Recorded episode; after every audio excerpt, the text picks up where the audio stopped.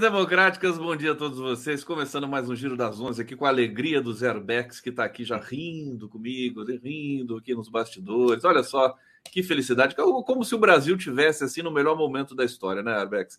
Brasil é um país fantástico. Olha, sejam bem-vindos aqui. Vou começar aqui às vésperas do grito dos excluídos, né? As vésperas do, do grito dos excluídos é, hoje, cinco anos é, que o Bolsonaro não tomou uma facada, né? só para só a gente se divertir aqui, vamos falar sobre isso. Aliás, eu quero começar, estamos ao vivo, viu, gente? Aqui, 11 horas em ponto aqui da manhã, 11 horas 1 minuto, pela TV 247, com retransmissão exclusiva, fantástica, pela TVT de São Paulo, TV do Trabalhador, também pela Rádio Brasil Atual FM 98,9 e pela TV Quirimurê na Grande Salvador, Bahia. Você já decorou todos os, to, todo o latifúndio digital que nos cerca, meu querido Zé? Não, não decorou, não. claro que não, mas a gente vai continuar falando. Eu já decorei. E o seguinte, gente, a gente abre o, esse essa gloriosa quarta-feira com a notícia. Quer dizer, o STF está em, em ebulição nesse momento. O o Dias Toffoli, quer ver isso aqui, gente? Isso aqui é fantástico. Ó. Toffoli diz que prisão de Lula é um dos maiores erros judiciários do país e pede investigação. E vai tumultuar o Brasil, né, o Arbex? Tudo bom, Arbex? Bom dia, meu querido. Você tá bom? Bom dia, bom dia, bom dia a todos e todas que nos assistem.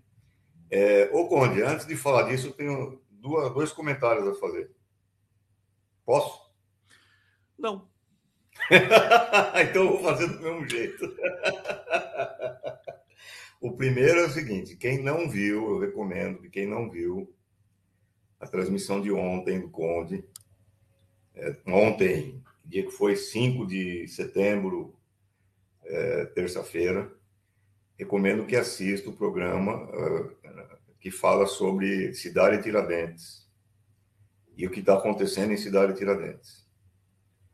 Olha, eu achei emocionante essa, essa, esse, esse, essa conversa com o Guilherme César e com a Elaine Mineiro, que são dois militantes que estão atuando lá em Cidade Tiradentes. É, e, na minha opinião, aquilo que está acontecendo em Cidade Tiradentes, a saber, uma comunidade inteira da periferia da periferia, no extremo leste de São Paulo, está se mobilizando inteira para exigir o quê? Exigir a instalação de um campus, campus universitário, que agrega também EJAS, agrega ensino técnico, agregue área de lazer, área de esportes, área de, de biblioteca, agregue tudo isso num conjunto só, para proporcionar para a comunidade o quê? O direito à cidadania, o direito à escola decente, o direito a uma vida decente, o direito ao lazer, o direito ao esporte, o direito à leitura, o direito a artes cênicas, enfim. É, isso, na minha opinião, o que está acontecendo no microcosmo de, de Cidade Tiradentes é muito mais importante, na minha opinião, do que qualquer coisa que esteja acontecendo em Brasília. Porque se o Brasil tem uma saída, a saída é a multiplicação de cidades tiradentes pelo Brasil inteiro. Quando as comunidades assumirem em suas mãos o controle do seu próprio destino. E ir para o pau. Ir para o pau. Em defesa de suas reivindicações de uma vida digna. O que está acontecendo em Cidade Tiradentes, na minha opinião, é muito mais importante do que qualquer declaração do Toffoli e de que, do Papa. Porque eu acho que a situação só vai mudar quando as comunidades a base social, tomar para si uh, o, o, comando do seu próprio destino. Então, eu recomendo que quem não assistiu, assista. Vá lá, recupere lá na, no YouTube e veja essa, essa conversa que o Conde teve ontem com o pessoal lá da cidade de Tiradentes. Aliás, só, só fazer um parênteses, o Guilherme César vai voltar, a gente vai fazer vários, vários debates aqui, porque ele é um cara, é um ativista muito, muito forte, apaixonado, é um cineasta também, e é, o relato que ele faz da cidade de Tiradentes realmente me arrepiou, e eles estão tentando levar para lá o Instituto Federal, né? Com muita, muita força, junto com a Elaine Mineiro, como você falou, a, a vereadora. Realmente, você tem toda a razão. Quer dizer, é onde um, um, uma, um distrito que tem 300 mil habitantes, é, que foi tratado como uma espécie de cidade dormitório para pobre trabalhador, mas que a partir daí é, criou uma, uma comunidade com, com laços muito fortes, muita coesão, e está dando o que está dando ali, que pode ser um exemplo para o Brasil inteiro. Você tem toda razão. É, ali está tudo concentrado, né? O processo de gentrificação da metrópole, a expulsão do povo pobre para as periferias, o desmantelo, o pouco caso com a vida humana. Ali está tudo concentrado. E quando o pessoal abandona uma postura passiva e diz: não, não, não, não, chega, nós não queremos isso, nós queremos outra coisa, nós queremos uma vida digna, etc. E tal, eu acho que isso daí, se a doença pega pelo Brasil, nós estamos bem. É, é isso que precisa ser feito. A segunda coisa é uma pergunta que todo programa eu faço, todo programa eu faço e vou continuar fazendo, é o seguinte. Na CPI, o Delgatti denunciou que, segundo o Bozo, um outro país estaria é, espionando as comunicações do ministro Alexandre, o Xandão. Eu achei que isso daí ia dar um maior escândalo, etc e tal, e não sei por que esse assunto foi praticamente esquecido. Então, todo o programa eu estou lembrando. Quem é o outro país que estava espionando o Xandão? Quem é? Eu quero saber, porque isso é muito grave. Isso é violação de soberania nacional, isso é espionagem internacional, isso daí é, é, é, é conspiração para derrubar governo. E eu quero saber que país está por trás disso. Levando-se em conta o passado recente, nós sabemos que os Estados Unidos espionavam a correspondência do, do Lula, a, da Dilma, da Angela Merkel lá na, na, na, Alemanha e de um monte de outros chefes de Estado por aí. E nós sabemos também é, que o governo Bolsonaro tem laços de amor e fraternidade com o governo racista, fascista e que promove o apartheid em Israel, que por sua vez exporta tecnologia de espionagem e de, e de sabotagem, né? Então eu quero saber, é, é, é Estados Unidos está espionando o Brasil? É Israel que está espionando o Brasil? Eu quero saber quem. Esse assunto morreu, eu, eu não entendo como.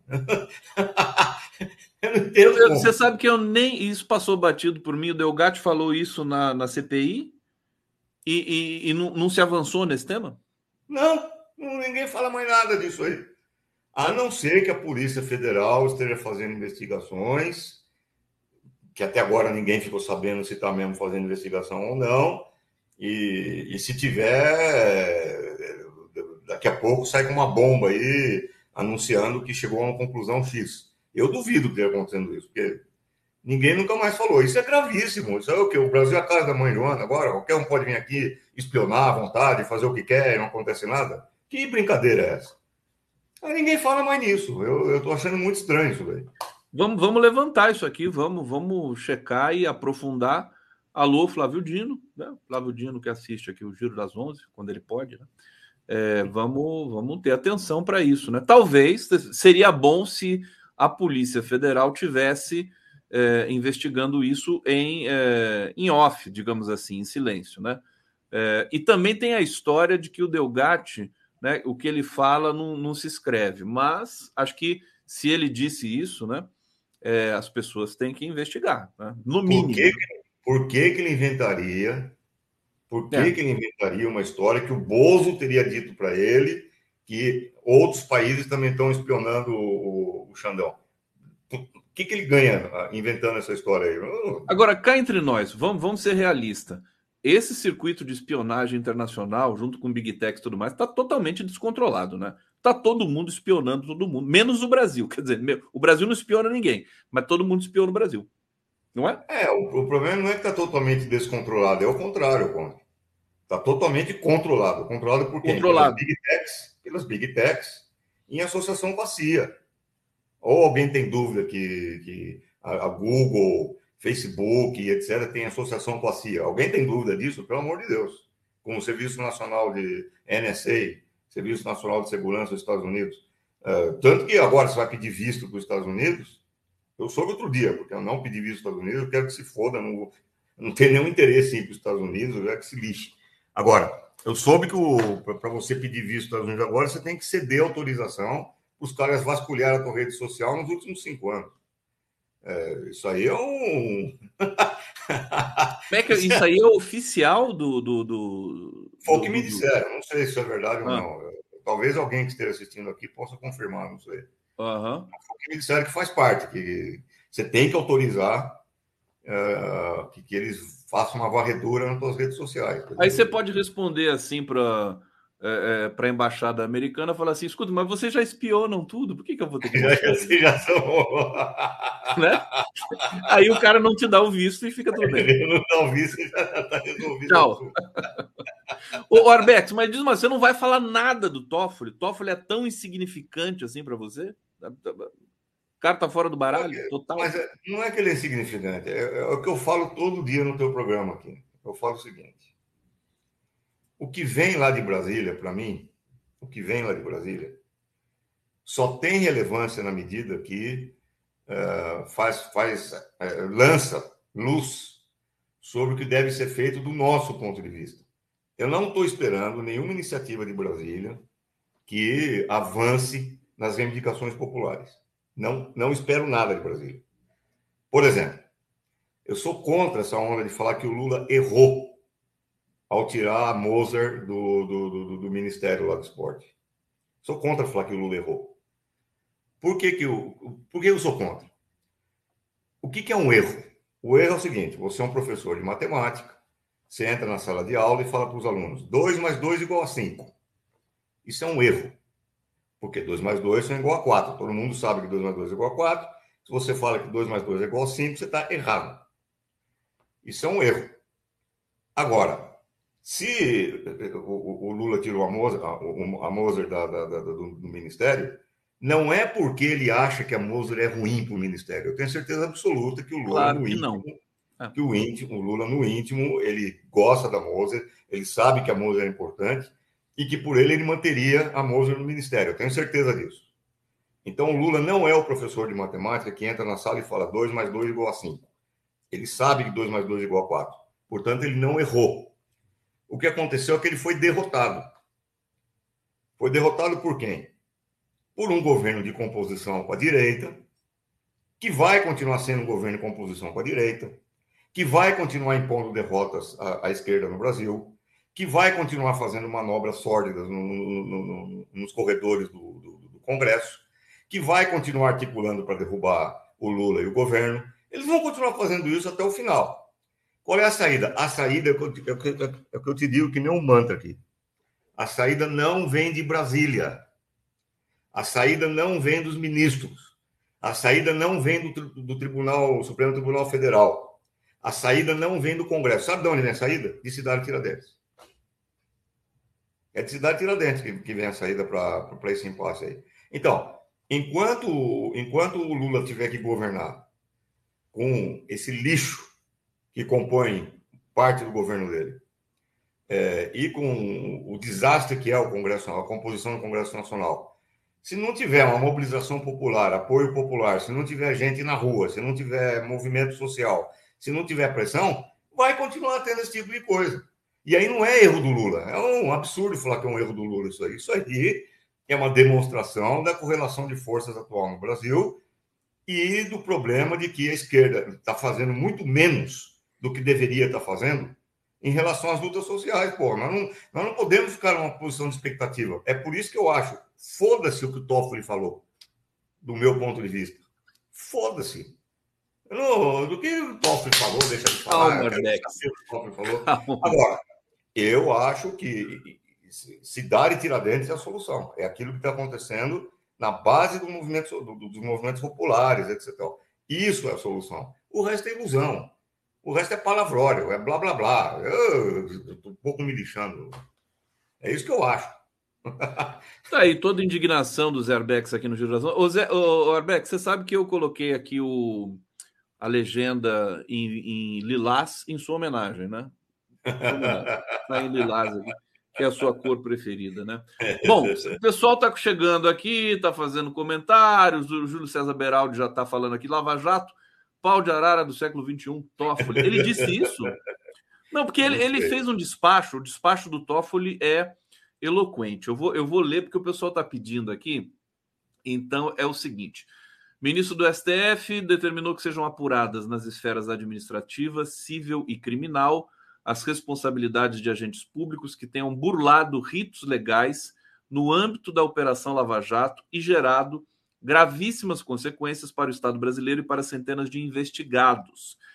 É, na decisão que anulou provas obtidas junto à empreiteira Odebrecht, o magistrado ainda é, afirma que a prisão do presidente Luiz Inácio Lula da Silva pode ser classificada como um dos maiores erros judiciários da história do país.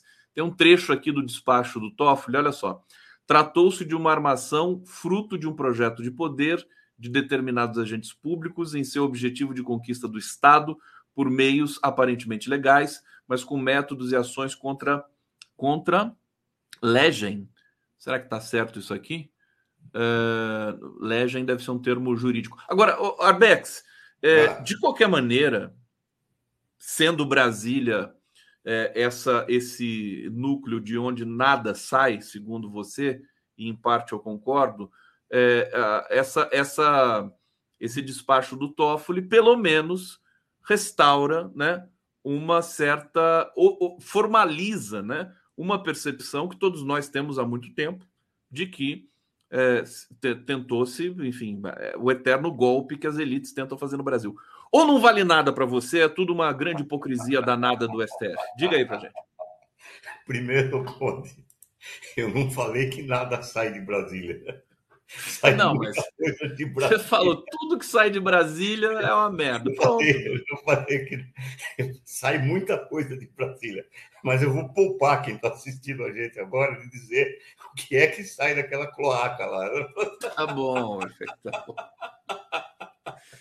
Segundo que é o seguinte, ô, tudo bem, tudo bem, o Toffoli agora está dizendo isso, mas não foi o Toffoli, não foi ele.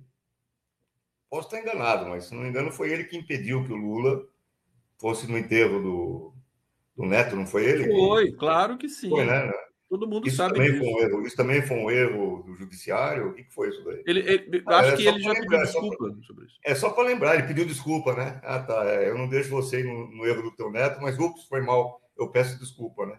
Parece aquelas coisas de efeito colateral de Washington bombardeia Iraque, mata um milhão de civis, e depois falou foi mal, desculpa. Ah, tenha paciência, né, bicho? Tenha paciência. Eu não estou dizendo que aquilo que não acontece, que, que aquilo que acontece em Brasília não tem importância. Em lugar nenhum eu falei isso daí. O que eu falei é que nós não podemos esperar transformações positivas a partir de Brasília. Foi isso que eu falei. Então, é, o que eu falei é que as transformações positivas vêm lá de Cidade Tiradentes Alguém lembrou aqui, vem do MST, evidente, vem do MST, vem do MTST, vem dos movimentos sociais, vem da base social. Isso que vai gerar as transformações positivas que pode, pode levar o Brasil para um caminho de um caminho de, de, de, progresso e de transformação positiva do povo, etc. E tal. Isso não é acordo em Brasília, não é declaração do STF, não é declaração do Papa, não é nada disso. O que vai mudar o Brasil são os brasileiros, o povo brasileiro. É isso que eu disse. E eu continuo achando isso. Dizer, enquanto não tiver uma, uma alteração na correlação de forças que indique claramente a, a disposição do povo de, de, de, de ir para o pau, ir para a rua para lutar em defesa dos seus próprios interesses, o Lula vai estar sozinho, ele vai estar isolado lá e, aliás, cercado de incompetentes, como é o caso do Pimenta, por exemplo, que fica dando dinheiro para a Rede Globo. Então, então, eu vou fazer o quê com isso daí? Quer dizer, é, é o povo, meu amigo. Não, não, é Brasília que vai resolver o nosso assunto. Agora, se você. Agora, você...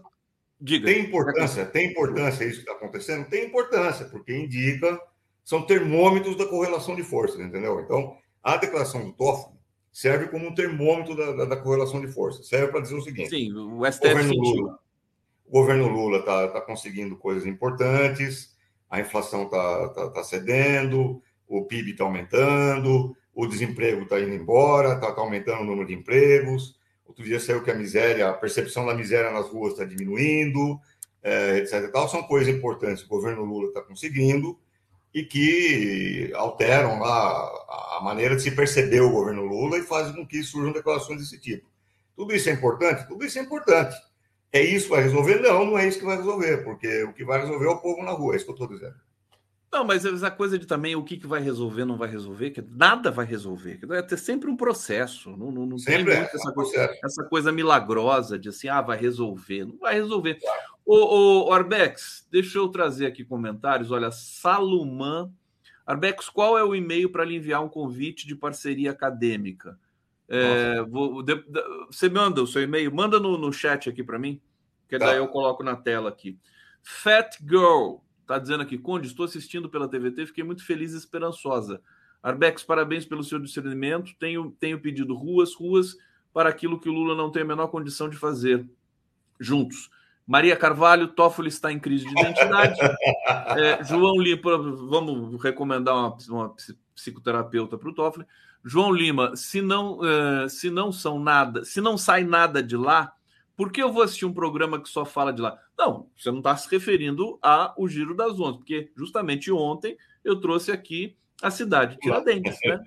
Nós não falamos só de Brasília. Né? Não nos acusem disso. É, Júlio César Beraldi, é, Arbex, é viável Lula convocar mobilização? Calma que eu já vou passar para o Arbex e vou, vou juntar uma pergunta com, essa, com esse comentário do Beraldi. Simone começou com Gilmar Mendes impedindo Lula de ser ministro do governo Dilma. É, Rogério de Andrade Córdova, essa manifestação do Toffoli é importante, sim.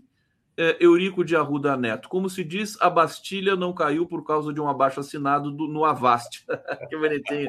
Povo na rua, sim, para mudar o Brasil em prol dos trabalhadores. Eu perguntei isso aqui é, para um convidado, um, so, uh, para a gente entender como é que a gente vai se desvencilhar dessa subrepresentação que nós temos em Brasília com o Congresso, no sentido de que seria fazer referendos e plebiscitos para uma democracia mais direta, né, para a gente é, superar um pouco esse trauma dos, dos intermediários que não nos representam a contento.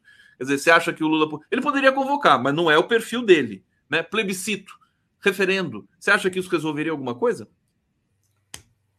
Não. Não por si só, não. Não resolveria por si só, não resolve nada. Poderia ser um estímulo para a população começar Isso, a se organizar porque, mais? Porque uh, o referendo por si só, ela, ele vai constituir uma nova peça no jogo institucional. Ele pode, por si só, manifestar uma vontade. Agora, como é que se impõe essa vontade? Como é que você faz com que essa vontade vire fato? Aí não vai ter plebiscito que resolva, porque Escuta, a Constituição de 88, do ponto de vista jurídico, é muito boa. É uma Constituição muito progressista. Só pegar o Estatuto da Criança e do Adolescente, o que diz a Constituição de 88. Quando que foi aplicado na prática o Estatuto da Criança e do Adolescente no Brasil? Quando? Nunca. A Constituição de 88 prevê controle social da mídia no Brasil. Quando que foi estabelecido o controle social da mídia no Brasil? Quando? Nunca. Então, não basta você ter alguma coisa inscrita na lei. Não basta ela estar inscrita na Constituição. Porque os políticos estão aí para isso, para fazer letra morta da Constituição. Então, então, ou você tem um movimento social, material, um movimento concreto de trabalhadores, de trabalhadoras, da juventude, dos povos na periferia, etc., que imponha a sua vontade, como está sendo feito pelo, pelo, pelo por Cidade Tiradentes como o MST ensina a fazer há muito tempo, há 40 anos. Como o MST, é o projeto original do PT? Como é o projeto da lá de 70, é, você tem o PT das origens, vamos dizer assim. É, então não, não vai ter plebiscito que resolva. A não ser que o plebiscito seja encarado como aquilo que você disse, um meio de incentivar a discussão para alimentar a mobilização. Aí é outra coisa. Aí nós estamos falando de uma outra situação, de mobilização social. Aí sim nós podemos ter. Alguém perguntou: o Lula poderia convocar a mobilização? Olha, o Lula só fez isso durante a campanha eleitoral. O Lula cansou de falar: eu, eu sozinho não vou resolver nada. E a ele mobilizou. A, a campanha foi bonita. E, claro, é, a direita vai ser a maioria no Congresso, eu vou ter é, é, poucos deputados para me, me sustentar ali. Ele, ele incansavelmente falou que, devia, que a gente deveria mobilizar, que deveria convocar mobilização, convocar manifestação, para inclusive pressionar o governo. Pressionar o governo não quer dizer pressionar ele, Lula, significa pressionar o governo, um governo de coalizão de direita, etc. e tal, que empurrar esse governo a adotar medidas, inclusive contra aquilo que o governo gostaria de fazer, empurrar o governo a fazer. O Lula pediu isso daí.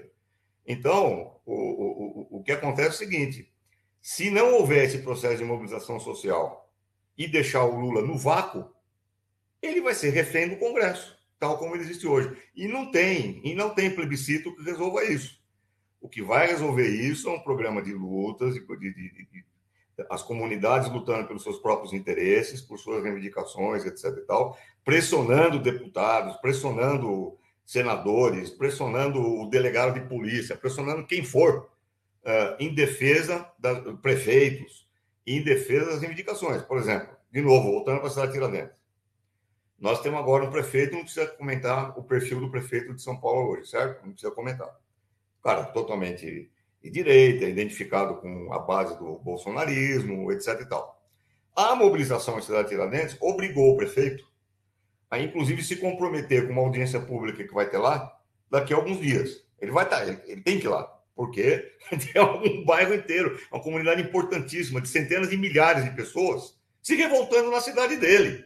Ele vai ter que fazer alguma coisa, meu amigo. Então, ele vai ter que ir lá prestar contas para essa, essa população. Um prefeito que é de direita e, e, e, que não gostaria de ir lá de jeito nenhum vai ter que ir, porque a mobilização social obriga o cara a ir. Esse é o caminho. Esse é o caminho que tem que ser seguido. O resto é ficar na expectativa. E eu quero lembrar aqui uma coisa muito, muito séria que a história ensina, que é nós tivemos outro governo de frente popular é, que foi montado com base é, em alianças é, que na época poderia até se justificar entre a esquerda e a direita para criar uma situação de um governo é, governável é, e que no fim dentro do próprio governo surgiu o escorpião que picou o, o, o presidente e levou à catástrofe.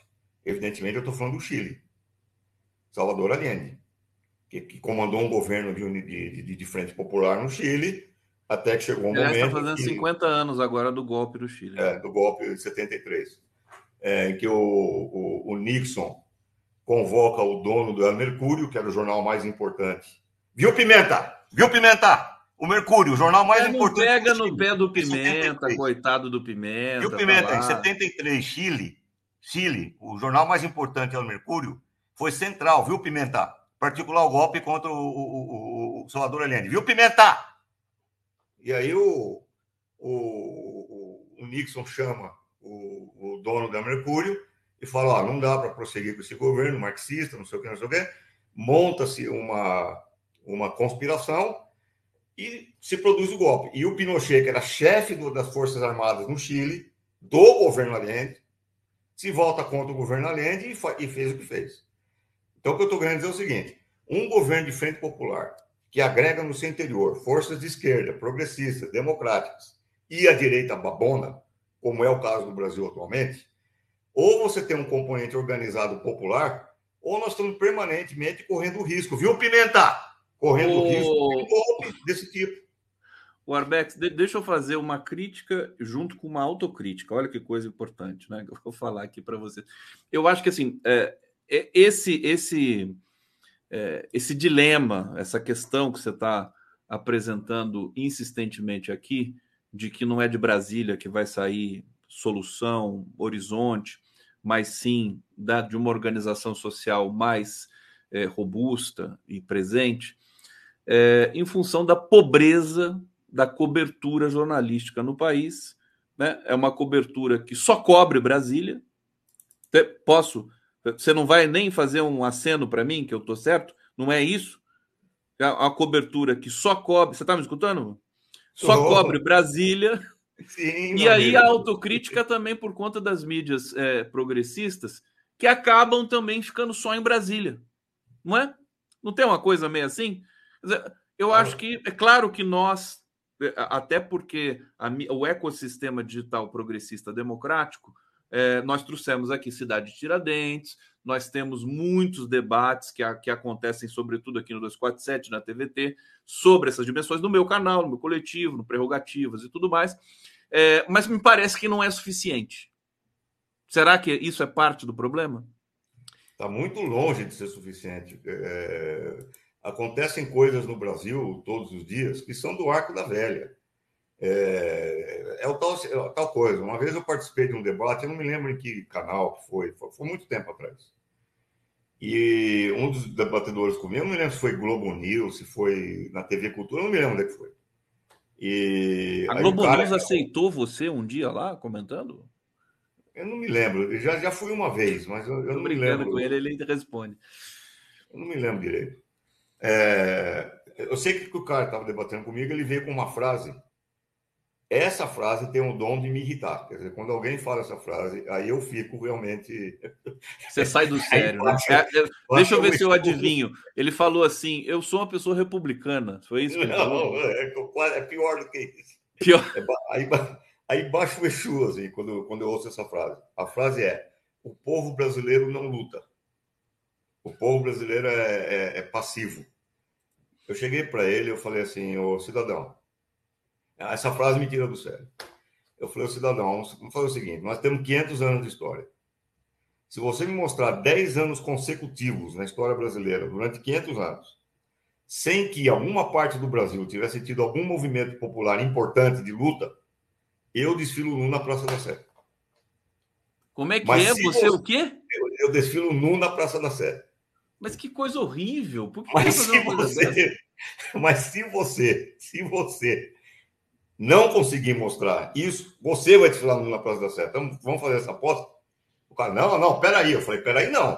Por que você, você não apostou povo, cesta básica, alguma coisa positiva? Você falou que o povo brasileiro é pacífico, que o povo brasileiro...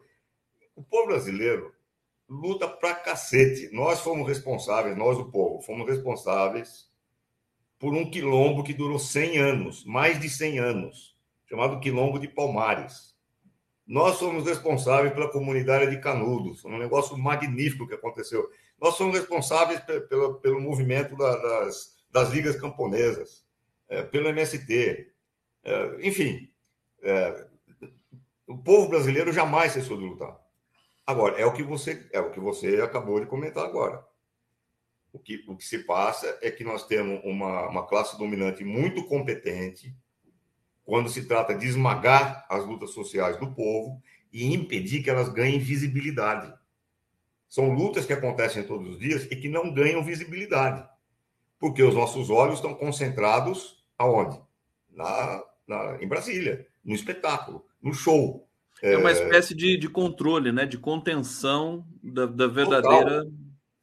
Total. Total. É o que eu falei outro dia com meus alunos. Nós, nós, acabamos de ter. Eu comentei aqui com você. Nós acabamos de ter a maior reunião, eh, uma das cúpulas mais importantes do século XXI, sobre a qual nós vamos falar muito tempo ainda, que foi a cúpula de Joanesburgo, com o anúncio da ampliação dos BRICS e a criação de uma possível nova ordem, nova ordem mundial, é, multipolar.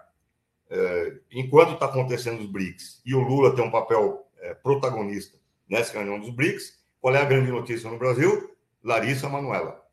Ah, não pega no pé da coitada da Larissa Manoela. Então, não, não, é coitada dela. Não tenho nada contra a Larissa Manoela nem a favor. O que eu estou dizendo é que é, uma, uma ilustre Larissa Manoela assume uma visibilidade muito maior do que a reunião dos BRICS. Quer dizer, isso não é uma casa. Mas você está falando isso porque você não é filho da mãe da Larissa Manoela. Entendeu? Tá falando Cone, isso? Cone, repita comigo, fui infeliz. ô, ô, Orbex, peraí, peraí, que a gente passa tão rápido o tempo aqui com o Orbex que é complicado. Vou ter que abrir mais um bloco para você aqui. Salomão está dizendo aqui, não esquece o e-mail, Orbex, por favor. Já tentei na PUC e não consegui. Você quer falar o seu e-mail, por favor, aqui então, para eu colocar na tela? Qual é o seu e-mail, cara pálida? Você sabe de cabeça? Falar publicamente o e-mail. Eu não, eu não Mas põe, é normal. Você, vai, você não tem problema nenhum. Não, mas você não vai receber um milhão de e-mails. Você vai receber uns 10. Manda para mim. Qual que é? É Arbex? É J Arbex. J Arbex. Arroba. Arroba. Puxp. Puxp. É, ponto BR. Ponto, olha, gente, vou colocar aqui encham a caixa do Arbex de e-mail. Pode mandar, manda de, de, põe ele em lista, pode sacanear. É, Não, alguém está falando aí, contestado em Santa Catarina, sim, contestado em Santa Catarina, Farroupilha no Sul, cabanagem no, no, no Amazonas, no Malês, Pará, Malês, puta, não, não para, não para, claro. no século XIX inteiro. Claro. E, e, qual foi o papel do exército brasileiro o tempo todo? Matar Esmagar todo mundo. Todos Esmagar todos. Não, e agora a gente está na véspera do, do, do 7 de setembro. Eu até me recuso a dizer essa data. Né? Para mim é grito dos excluídos. É uma grande fraude, né? Uma grande fraude.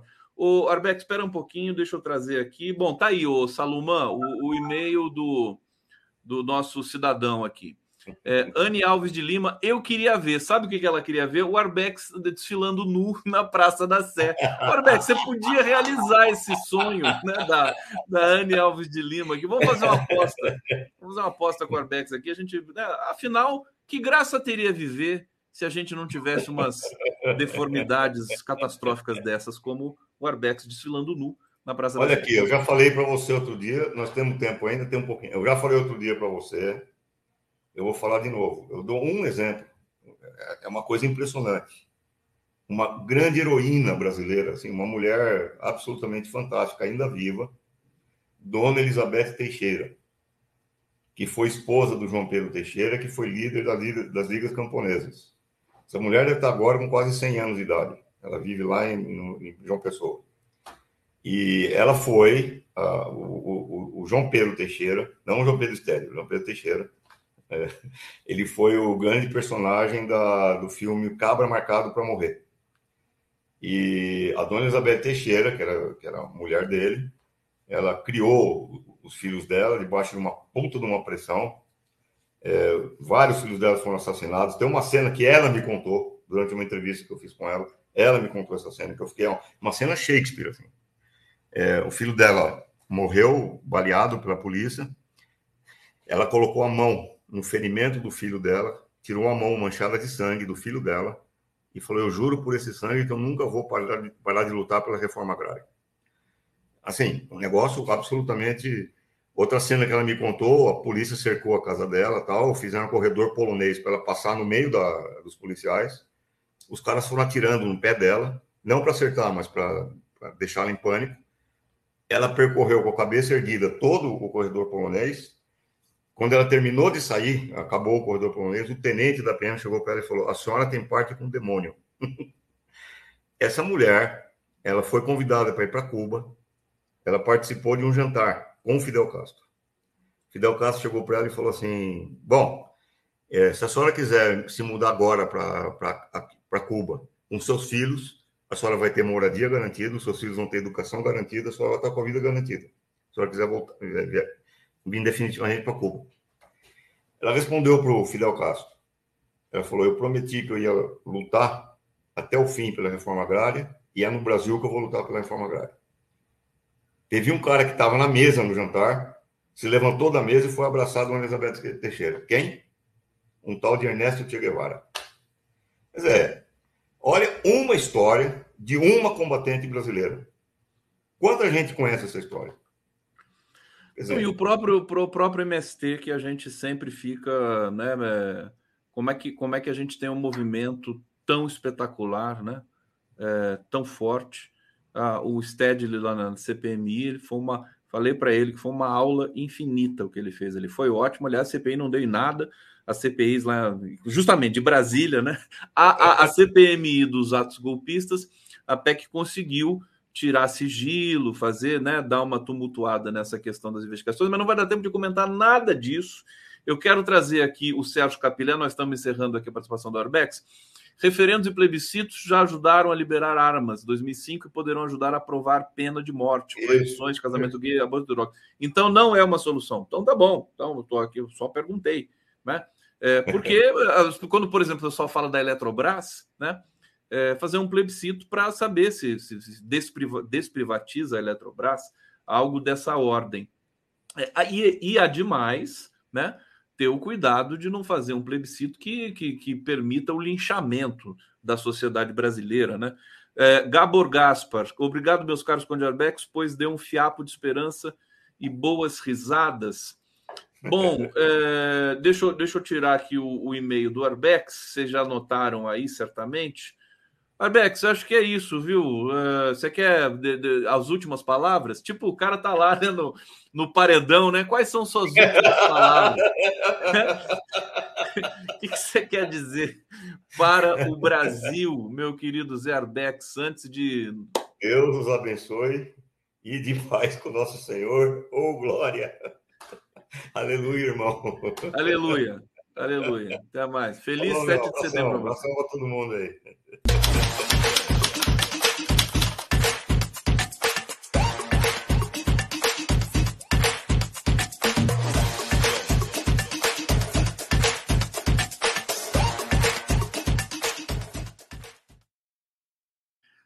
O Arbex estava contando a história aqui da Elizabeth Teixeira, Denise Assis, que você deve conhecer muito bem, é, que uh, tendo como base ali o filme do Eduardo Coutinho, que é o Cabra Marcado para Morrer, é, que Grande vocês filme. podem achar, inclusive no YouTube. Esse filme deve estar liberado ali no YouTube. Está liberado. É, para vocês verem. Denise Assis, bem-vinda, bem-vindíssima aqui ao nosso Giro das Onze. Também só só fazer um, um, um, comentário aqui de um comentário que eu vi subindo aqui no chat. Eu não, eu não acho que o grito dos excluídos seja uma fraude. O 7 de setembro é uma fraude. Para mim, né? O grito dos excluídos é justamente a antifraude, a vacina, aquilo que realmente vale nesse né, nessa semana chamada Semana da Pátria é, e que culmina amanhã no 7 de setembro. Denise Assis. Diga. 7 Tudo de setembro. Bom, bom dia para a nossa bom. comunidade, para você. Tudo bem com você? Fala sobre é, o 7 de setembro é, para gente. Olha, que 7 de setembro é. é. essa data, como o Arbex muito bem colocou, e você também considera uma fraude, é uma encenação né, é, que entrou para a história dessa forma para ajeitar como se ajeitou a Guerra do Paraguai e outros episódios, né? É, inclusive a, a condenação do, do Tiradentes e tudo mais. É, a gente vai ajeitando episódios né, da nossa história ao bel prazer para ficar bonitinho, ajeitadinho. Agora, é, não houve né, uma independência, porque a gente estava lá pendurado nas contas da Inglaterra, e se o Brasil não se separasse de Portugal, a gente ia virar uma colônia da Inglaterra. Né? Há quem, é, naquela é, visão elitista, né, acha ah, seria mais chique, a gente poderia falar inglês, né? Mas tudo isso é uma bobagem, né? A gente vai arrumando a história, como eu disse antes, de modo que ela fique bonitinha, mas a nossa história não é uma história pacífica, não é uma história sem sangue. É, todos esses episódios que o Arbex lembrou né, foram bastante violentos. É, eu estive no centenário de Canudos, por exemplo, e pude visitar todos aqueles é, palcos das batalhas e dos massacres. E existe lá um lugar chamado Lagoa de Sangue, é, em que foram mortas as mulheres e as crianças. Assim, passaram a espada em todas elas. E é incrível, o Conde, não é superstição. Eu vi. É, o lugar nunca mais nasceu nada, nada, nada, nada. Não tem um matinho. Tem uma clareira em volta, com mata fechada, e aquele larguinho onde elas foram mortas, nunca mais nasceu nada. E você, olhando, aflorando a terra, tem os esqueletinhos das crianças, tem aqueles é, crâniozinhos e, enfim, resto de bala de cartucho. Você mexe assim. Ali coisa, na terra, a, a, história aflora. Isso. Eu mexi. Que loucura isso. Eu vi. É, é uma loucura. E, e nunca mais nasceu nada ali. Então, os, os cadáveres todos ali soterrados. Essa região não foi tombada? Como é que está? Ela está sendo, foi, foi tombada. Ela é um parque histórico da UFBA, que está é, mapeando e estudando. Agora já devem até ter concluído. Está tudo, como se diz, mapeado e sinalizado. Tem as placas, tem as instruções todas históricas. O corpo é, do é Antônio é Conselheiro, impactante. ele foi, ele foi identificado? Foi, foi. Você sabe disso não? Quem? O Antônio Conselheiro. Foi, foi identificado. O corpo foi dele. Foi fotografado, inclusive. Não foi fotografado, mas ele, ele, ele jaz em algum lugar hoje, assim específico? Isso eu não sei onde, onde ele jaz, né? Ah. Não sei. Eu não tenho ideia desse desfecho. Não sei se ele foi entregue ao exército. Você sabe, você sabe que eu estou muito assim. O Arbex falou. Aliás, deixa eu colocar aqui. O Arbex mandou um recado aqui para gente. Mandou um recadinho bem. Olha só que, que coisa. Olha como me adora, né? Lamento você ter que aguentar o Conde, mas fazer o quê? Está aqui, tudo bem. Eu nem pude responder, porque eu já estava aqui em atividade. Já estava aqui me aguentando. Então, o é um prazer. Aliás, ver você e o Arbex é sempre um prazer. É, é tirando o Arbex, é bom, né? Estou brincando. ô, ô, Denise, é o seguinte: quer dizer, todas as revoltas brasileiras, que são as, as genuínas manifestações do nosso povo, da nossa identidade, da nossa soberania. Zumbi dos Palmares, Canudos, Malês, Cane... é, foram todas dizimadas por esse exército genocida que é contra o povo brasileiro e que está aí até hoje e que vai desfilar no 7 de setembro amanhã. Denise, é. Assis. Não, é não precisamos isso, né? ir longe. Eu disse no Boa Noite com Joaquim e ele ficou assim, ah, é, é, impactado, quando eu disse o seguinte: aqueles blindados enfileirados pelo general Arruda apontavam para a população. Do outro lado da mira daqueles blindados estava o povo brasileiro. Eu tinha muita vontade de perguntar ao general: o senhor iria disparar se essas pessoas avançassem ou se o, o, o menino lá, é, o interventor, como é que ele chama mesmo? Braga Neto? Ricardo Capelli. Ah, o Capelli. Se o Ricardo Capelli tivesse insistido em prender os que estavam no acampamento, será que o Arruda dispararia contra aquele pelotão da PM? Eu tenho essa curiosidade, você não tem, não? Pois é, temos todos, né?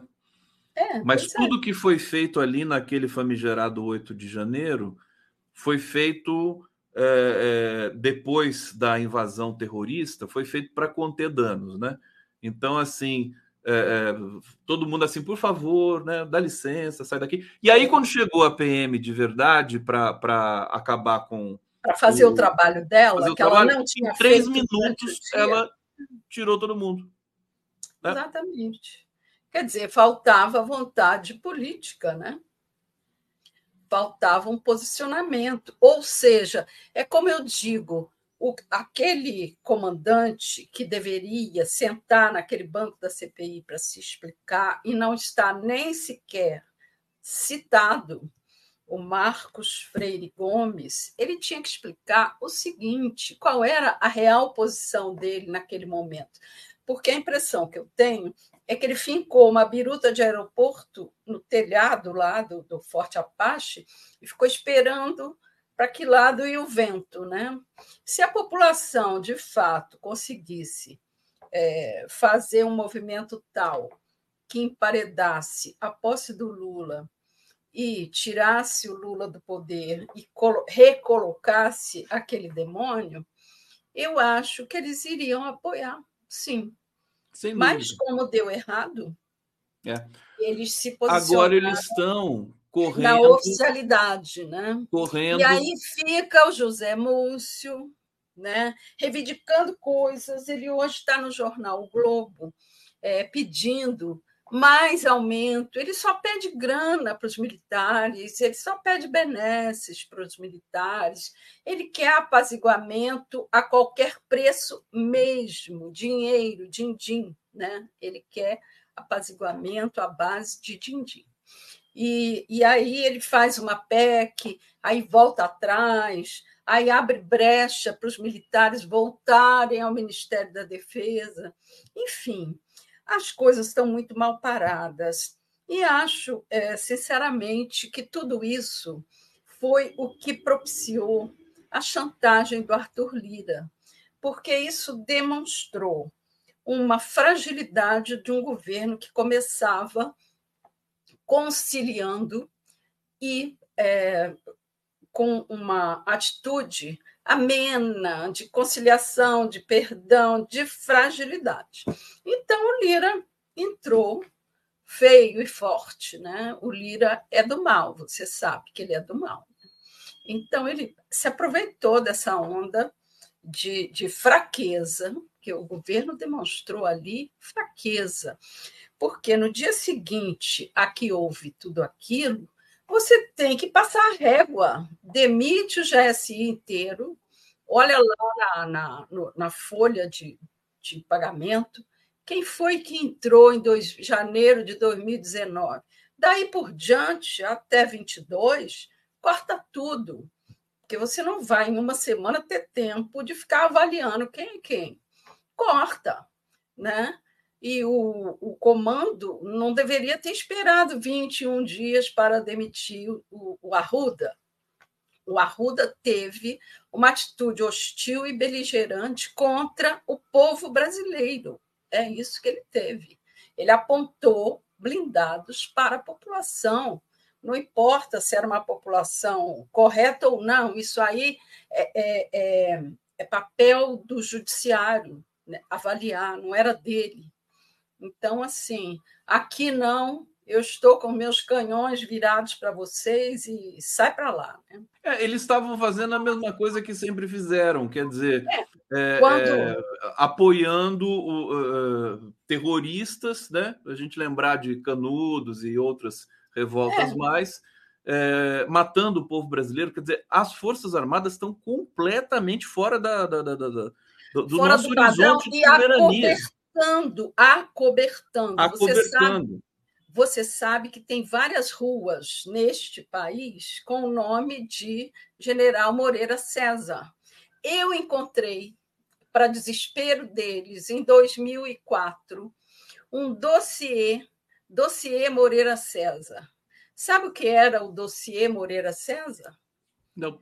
Era Pois é, é o seguinte: se vivo escapasse, esse general que dá nome de ruas a, a, em Niterói e por aí afora, ele teria sido julgado pelo Conselho de Guerra. Por quê? Eu li esse dossiê, publiquei no Jornal do Brasil na época, foi um escândalo. É, o seguinte: ele pegou a tropa faminta, esfarrapada, descalça, sem hospital de sangue. Hospital de sangue são aquelas barracas é, preparadas para atender os feridos. É, sem comida, sem água, sem farda, sem calçado, e colocou, deu ordem de atacar. É, esse ataque foi considerado um ataque suicida. E ele era tão ruim que ele ficou agarrado numa uma touceira de é, daquela planta que eu te falei, a favela, que ela adormece as pessoas, ele não teve condições de sair dali e ele foi comido por urubus, morreu ali esturricado no sol e disse que ele trazia no dedo um anel de ouro com um brilhantão. Nem isso as pessoas quiseram pegar e disse que em noite de lua cheia, durante semanas, aquele cadáver dele ficou ali, a lua batia e saía do brilhante é, raios de luz e as pessoas tinham pavor de passar por ali, porque ali estava o general Moreira César, o cão chupando manga, que teria, teria sido julgado pelo próprio Exército, mas não foi. Esse dossiê foi escondido e eu achei dentro do arquivo do Exército. Chama Dossiê Moreira César. Está lá para quem quiser pesquisar, se é que eles não censuraram, porque depois que eu pesquisei lá, a Fundação For colocou grana lá para higienizar e catalogar o arquivo e várias, vários documentos sumiram. Denise Assis, vamos falar um pouquinho uh, do, do, dessa, desse despacho aí do, do Dias Toffoli de hoje, que o Arbex, Sim. me desculpe, mas vamos falar de Brasília um pouco. É, como é que você enquadra esse, essa decisão? Ela tem peso? É mais uma cifra hipócrita do STF? Eu queria que você falasse para a gente. Você está falando do, da decisão do Toffoli de que o, o, Lula era inocente, é isso? Exatamente. Ah, olha, é, demorou, né? Como dizem os jovens, era mais do que notório que isso um dia viria à tona, e da mesma forma que ele disse que condenou o genuíno, né, sem provas e, enfim, condenou por influência da televisão, da TV Justiça, do, do, excesso de exposição, de tudo isso que está se discutindo hoje e que estamos crucificando Lula por conta disso, do, da transparência do STF, ele decidiu que estava todo mundo votando por condenar, ele também condenou e pronto. Né? Então, assim, que bom que a gente pode rever a história ainda no quente, né? E estava precisando é, de que isso acontecesse, e que bom que é numa data tão simbólica, porque isto sim é a verdadeira independência do Brasil, né? Um judiciário que possa rever posição, que possa rever seus erros e que possa inocentar aquele que os militares chamam de descondenado, porque não consideram que ele é inocente, apenas que o processo foi arquivado da mesma maneira que a mídia tenta manipular a inocência. E que a mídia tenta evitar que se restitua simbolicamente o mandato da Dilma Rousseff. Eu não sei como é que está essa iniciativa aí do PT junto ao Congresso, não sei se eles vão fazer por ali. De qualquer maneira, a gente precisa rever essa história recente do Brasil, Sim, né? Senão a coisa exatamente. não vai acontecer. Eu, e aí eu, eu, só quero colocar aqui na tela. Deixa eu colocar na tela aqui essa charge do, do da Priscila Oliveira e do Leandro Assis, publicada é. na Folha de São Paulo. Né? Aberta a temporada de cassação ao Marreco. Por quê, né? Bom, porque isso já estava no horizonte faz um tempinho mas o Toffoli ele pede investigação, não é, não é uma, não é um discurso. É, não vai deixar barato, não. É. Eu acho que o Toffoli ele está, além de tudo, é, sofrendo de um ataque de culpa, porque ele sabe que ele pediu perdão ao Lula e o Lula, por não ser uma pessoa vingativa, ele escapou do confronto com o Toffoli. Ele não quis dizer que não perdoaria, mas o Toffoli fez muita maldade com o Lula. Né? Exigir que o Lula é, não visse o cadáver do irmão e que o Lula fosse ao encontro do cadáver, né? para velar o irmão dentro de uma unidade militar. É, isso deve ele... corroer o Toffoli toda noite. Toda noite. Exatamente. E ele pediu perdão ao Lula na posse do. De quem foi a posse? Acho que quando o Lula foi visitar o STF, o Lula não falou nada, né? Ele não deu perdão, né? É, ele, ele ficou no caminho do Lula para pedir perdão e o Lula desviou dele, né? Então, acho que o Lula fez muito bem. É, não que eu acho que o Lula vá se vingar, nada disso, seja ressentido, esteja odiando, não é isso. Não é do feitio do Lula tomar esse tipo de atitude. Mas dizer eu te perdoo deve doer muito, né? Denise Assis, olha, primeiro deixa eu pe, uh, pedir aqui para quem está nos assistindo para dar o like na nossa transmissão. Estamos ah, com uma audiência linda aqui. Sai o Arbex, entra a Denise, a audiência melhora, sabe? Fica tudo, tudo mais bonito, tudo mais azul. Faça isso com o meu colega, querido. Ele está aqui, fica aqui, eu adoro provocar. É, então tá, o, o, like, por favor, e, e também inscrevam-se no nosso canal. É, e você que está nos vendo em TV aberta pode fazer essa interação tão virtuosa e prazerosa conosco através do chat do YouTube, tá bom? Todos convidados e convocados. É, falando em convocados, Denise Assis, eu tô, eu tô com o 7 de setembro famigerado na cabeça. Eu queria ouvir de você o que, que você achou uh, da, dessa, é, desse modo do governo Lula tratar esse 7 de setembro, associando com a Amazônia, enfim, tentando desintoxicar a data e inclusive as cores também, né? Da, da, as cores da CBF, que o verde e amarelo para mim é a cor da CBF. É, eu te confesso que é, tão cedo eu conseguirei vestir uma peça verde e amarela ou chegar perto de algo verde e amarelo. Não, não consigo. Sinto muito, vai demorar.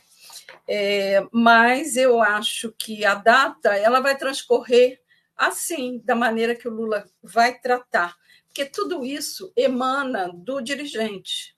Se o dirigente dá um tom beligerante, agressivo, partidário, em campanha, é, o povo responde dessa maneira. Mas o Lula não só está tratando a data como uma data de soberania, de união, é, dando um colorido, né? colocou ah, na fachada de, de todas as instituições em Brasília, estampou com rostos brasileiros, o verde e amarelo diluído também com o povo. Ficou muito bonito, eu acho. E eu acho que nada vai acontecer. Inclusive, eu vou dar razão a Helena Chagas, nossa colega, quando ela diz que aquela. Uh, o, o, como é que chama isso? O hashtag, hashtag Hashtag. Hashtag. É, o Fique em Casa, né, que eles estão usando, é muito para camuflar a ausência total desse povo que vai se encolher em casa e não vai participar, porque seria um vexame eles conclamarem os verdes e amarelos para a rua, porque eles não iriam. O, o, o povo do o reduto do, do do demônio está totalmente desgastado, eles estão totalmente apáticos, apavorados diante da possibilidade é, de saber não se, mas quando o, o, líder vai ser preso, né? porque ele irá ser preso um dia. Não precisamos ter pressa, quanto mais provas contundentes e consolidadas, melhor. Agora, ele será preso né? ele está altamente comprometido e a cada dia vem mais e mais e mais informações que é, levam a isso. Agora, eu queria, dentro desse escopo de 7 de setembro, comentar duas coisas. Uma, uma matéria que deve estar subindo aí na, na nossa página, que eu acabei de mandar. Eu estava aqui traindo você enquanto te esperava. Eu estava produzindo. Acabou de subir. Acabei de ver.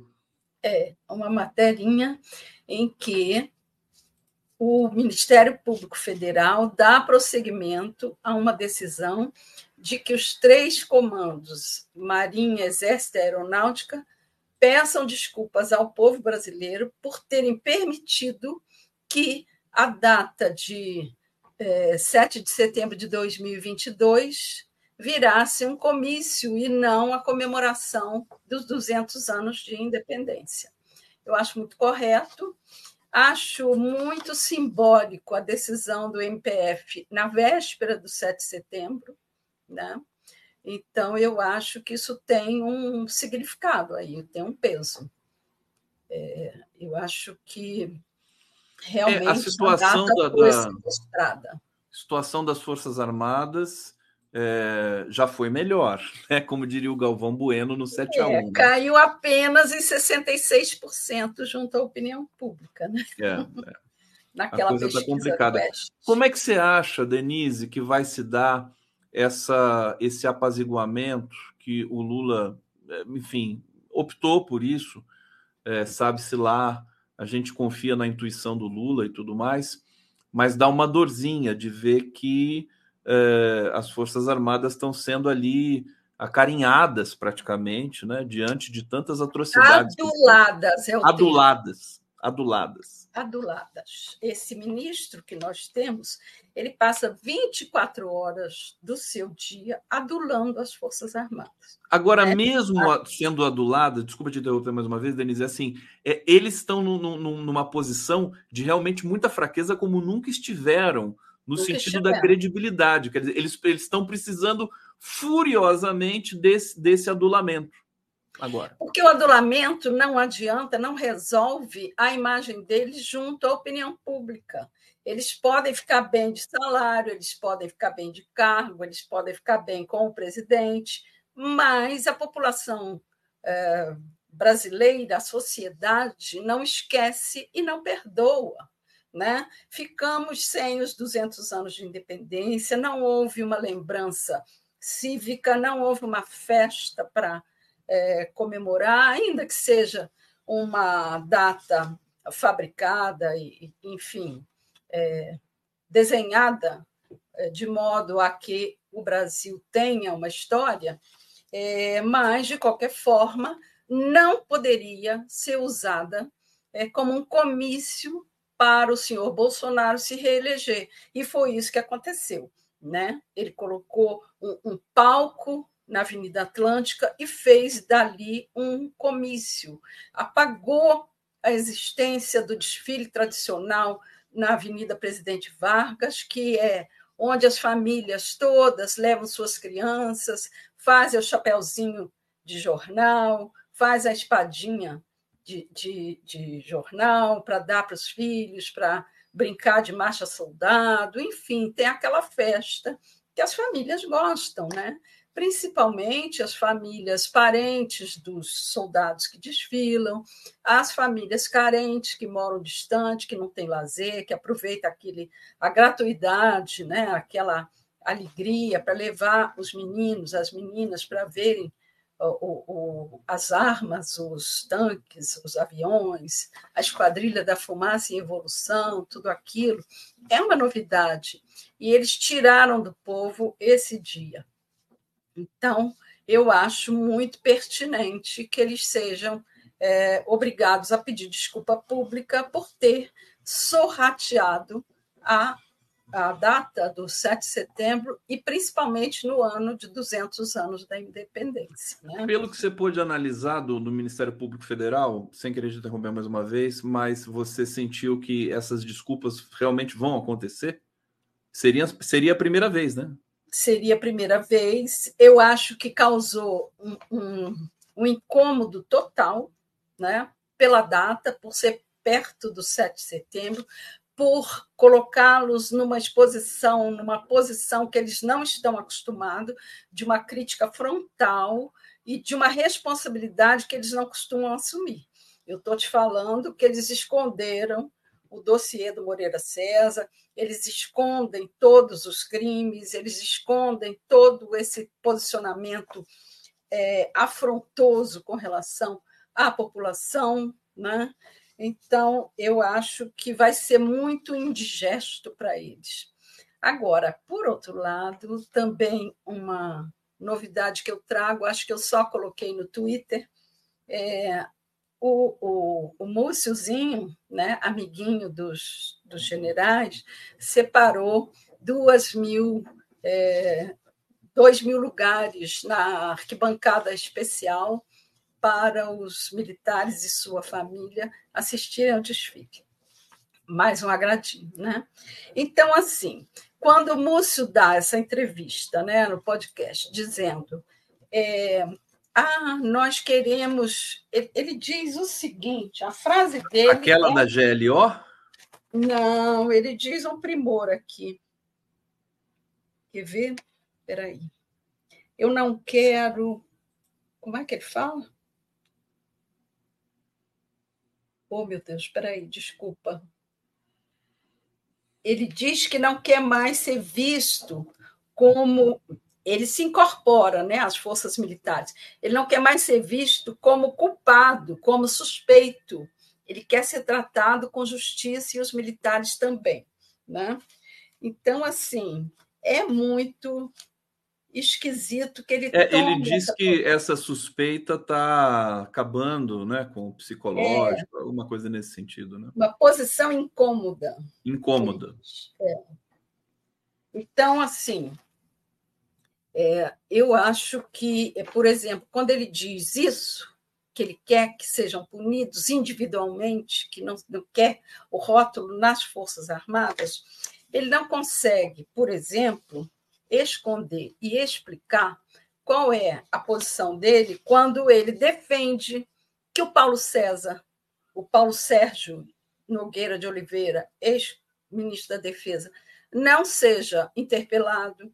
Ele não explica por que ele não quer o Marcos Freire Gomes interpelado. Ele não explica por que, que ele precisou receber gritos do Lula para demitir o general Arruda, que ele conta vantagem no jornal, diz: Eu demiti. Não, não demitiu. Ele precisou ouvir o Lula gritar com ele no telefone para dizer: Eu quero esse cara fora. Porque ele não queria demitir. Não, porque acabou de assumir, porque vai pegar mal. A posição dele é o tempo todo assim, de plástico bolha, né? Fica ali alcochoando entre uma coisa e outra. Sabe quando você está arrumando mudança, que você passa o plástico bolha para não atritar os cristais? É, é, isso que ele. A função dele é essa. Né? O múcio, portanto, é um plástico bolha. É um plástico bolha. Um é plástico isso. bolha. Denise Assis. Aliás, eu, eu adoro ficar estourando aquilo. Eu adoro também, né? É, é, eu, é muito bom, muito bom. Às vezes eu recebo umas coisas pelo correio, aí, aí eu, eu quase que ignoro o presente fico lá no Plástico Bolha. É, Elizabeth BC de Oliveira, dizendo linda história da Elizabeth Teixeira, emocionante. Muito mesmo. É, Fernando Bai, escolher o colonizador é o ápice da servidão. Olha só. Exatamente isso. Maria Helena Gomes, cara Denise e Niterói trocaram o nome da rua Moreira César por ator Paulo Uhul. Gustavo. É verdade, eu não me lembrava disso, que bom. Que bom, né? É, Dário Caissara, seria mais devido, seria mais devido e legítimo todos nós que estamos indignados e posicionados entrarmos com ações no Legislativo e Judiciário, juntamente com a Comissão de Anistia através dos partidos, é, eu acho que faz muito sentido a pergunta do Dario, né? Não é Dario é, Caissara. Dario Caissara. É, tem que, nós temos de pedir, é, é, enfim, retratação à população brasileira, à sociedade civil, o cidadão comum, inclusive no, no próprio na própria tungada que é, o Estado brasileiro deu em cima do presidente Lula. Né? Sim. uma, uma espécie de mutirão jurídico. O que, que, você poderia dizer sobre isso? Vamos trazer a pergunta Imagina se chovessem, se chovessem ações do país inteiro, que lindo, né? Eles iam ficar desnorteados lá para responder a cada ação de cada indivíduo que se sentisse lesado, né? Ia ser lindo, né? Uma enxurrada de ações é, exigindo reparação para Dilma e para o Lula. Ia ser muito bom, muito bonito. Agora, muito bom também se a gente fizesse um grande ato de reparação para o Lula, né? Não ia? E para Dilma, né? Para Lula Dilma, e para Dilma. Claro, Dilma, claro. Ô, ô, Denise, falando, vamos falar um pouco desse dessa mini reforma, que é uma novela interminável, simplesmente Ai. é uma coisa que eu estou até uh, apreensivo, porque a partir do momento. Eu, eu li uma notinha de que uh, o Lula estava errático nessa questão. É, ora ele queria uma coisa, ora ele queria outra e tudo mais, mas não é difícil de imaginar é, essa situação, porque cada hora um pede, as pessoas não querem sair dos lugares e tudo mais. É, o, o Márcio França não quer o Ministério X, Ana Moser tem que sair para entrar o Fufuca, aquela coisa toda. Que, que, qual que é a sua avaliação desse processo? Você acha que o Lula Tá, tá correto assim nessa, nessa cadência? eu estava aqui roendo as unhas, torcendo para você não abordar esse tema comigo. Ah, Por você está torcendo para não abordar? Não abordar, porque isto aí, como eu disse no início da nossa conversa, é um erro de origem, é um erro de atitude, é um erro de é, começar com o pé. Começar com o pé esquerdo não seria má situação mas o provérbio é começar com o pé direito. Né? O Lula começou com o pé esquerdo, porque ele não enfrentou, é, seria assim, moralmente importante. Eles não entendem isso, meu Deus, eu vou ficar falando aqui até amanhã mas eles não entendem que tem hora que a conciliação é prejudicial, passa fragilidade. E se ele entrasse naquela situação de guerra, como entrou, porque nós entramos no, no meio do golpe, foi uma, uma situação totalmente inusitada. Historicamente, a gente não teve isso. Se ele entra ali num clima de golpe e banca demissões, sabe? Eu duvido que esses militares quisessem o enfrentamento, que o Arthur Lira quisesse esse enfrentamento, porque o governo ia dar o comando. É, o genuíno costuma dizer isso: quem não comanda é comandado. E o Lula não só admitiu isso dos militares golpistas, como também, e eu quando digo militares golpistas, eu não estou é, espalhando para todas as forças, para todas as forças armadas. Eu estou falando dos que aderiram, por favor. É, enfim, a gente nem sabe mais quem estava, quem não estava, quem iria entrar ou não, como eu já disse também. Mas, ao não fazer isso, ele deu aso a que o Arthur Lira criasse força e entrasse de sola. E aí ele foi dialogar com Arthur Lira. Não era para ser assim. Ele tinha que ter, desde o início, feito aquela sacada que ele teve depois, de chamar os líderes de partido, dissolver aquele centrão e a força do centrão. Agora, Conde, o que nós estamos vendo, eu vou dizer uma coisa muito chata aqui, mas vou dizer, é o nó górdio sabe, aquele é, impasse, não adianta tapar o sol com a peneira. Nós chegamos a uma situação de impasse. Houve aí uma série de erros. Por exemplo, você não é, nomeia quem você não pode demitir. O que o Lula fez? Pegou o vice, que vinha com uma história já de, de partido liberal, já uma história complicada, que tinha sido uma gracinha na campanha, que virou o nosso companheiro Alckmin, fofo. Aí, para alisar ainda mais o Alckmin, dá-lhe um ministério. Olha a complicação. Se ele tivesse dado esse ministério para o Márcio França, ele hoje não estaria nessa saia justa. Ele está numa saia justa, justíssima, porque mesmo que ele chame o Alckmin e diga, companheiro Geraldo, eu vou precisar do seu cargo, você sabe que a nossa governabilidade depende disso. Primeiro, está demorando demais até essa conversa. Segundo, ele não sabe o que fazer com o Márcio França. O Márcio França, é bom lembrar, ele, ele abriu mão de uma campanha para o Senado que ele estava eleito. Márcio França estava eleito praticamente eleito. Ele abriu mão para virar ministro.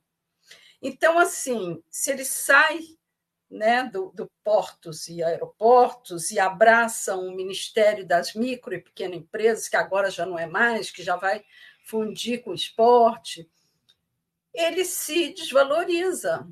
E o Lula se atrita com o PSD, PSB, aliás. Né?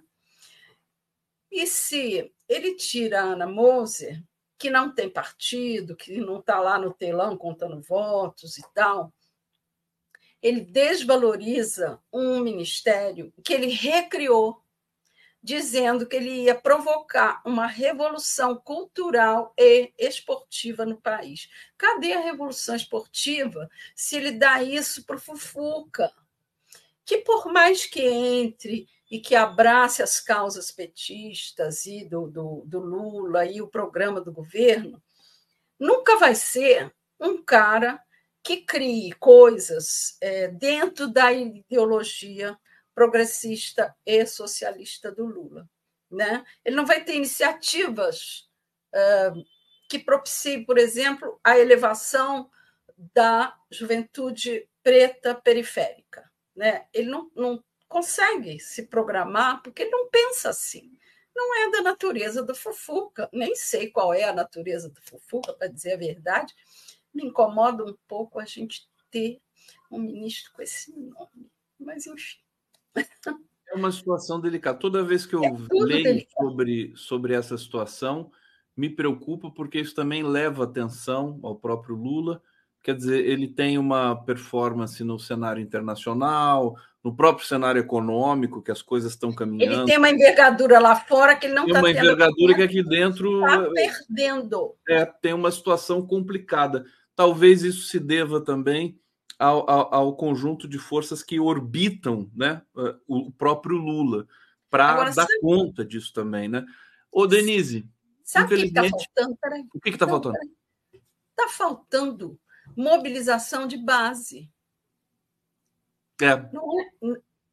é. A militância ela tem que se mover em defesa desse programa, porque o Lula está perdendo a moeda de troca dele ele está perdendo envergadura interna e não está é, sendo apoiado pelo estofo da militância. Está na hora da gente começar a se mover.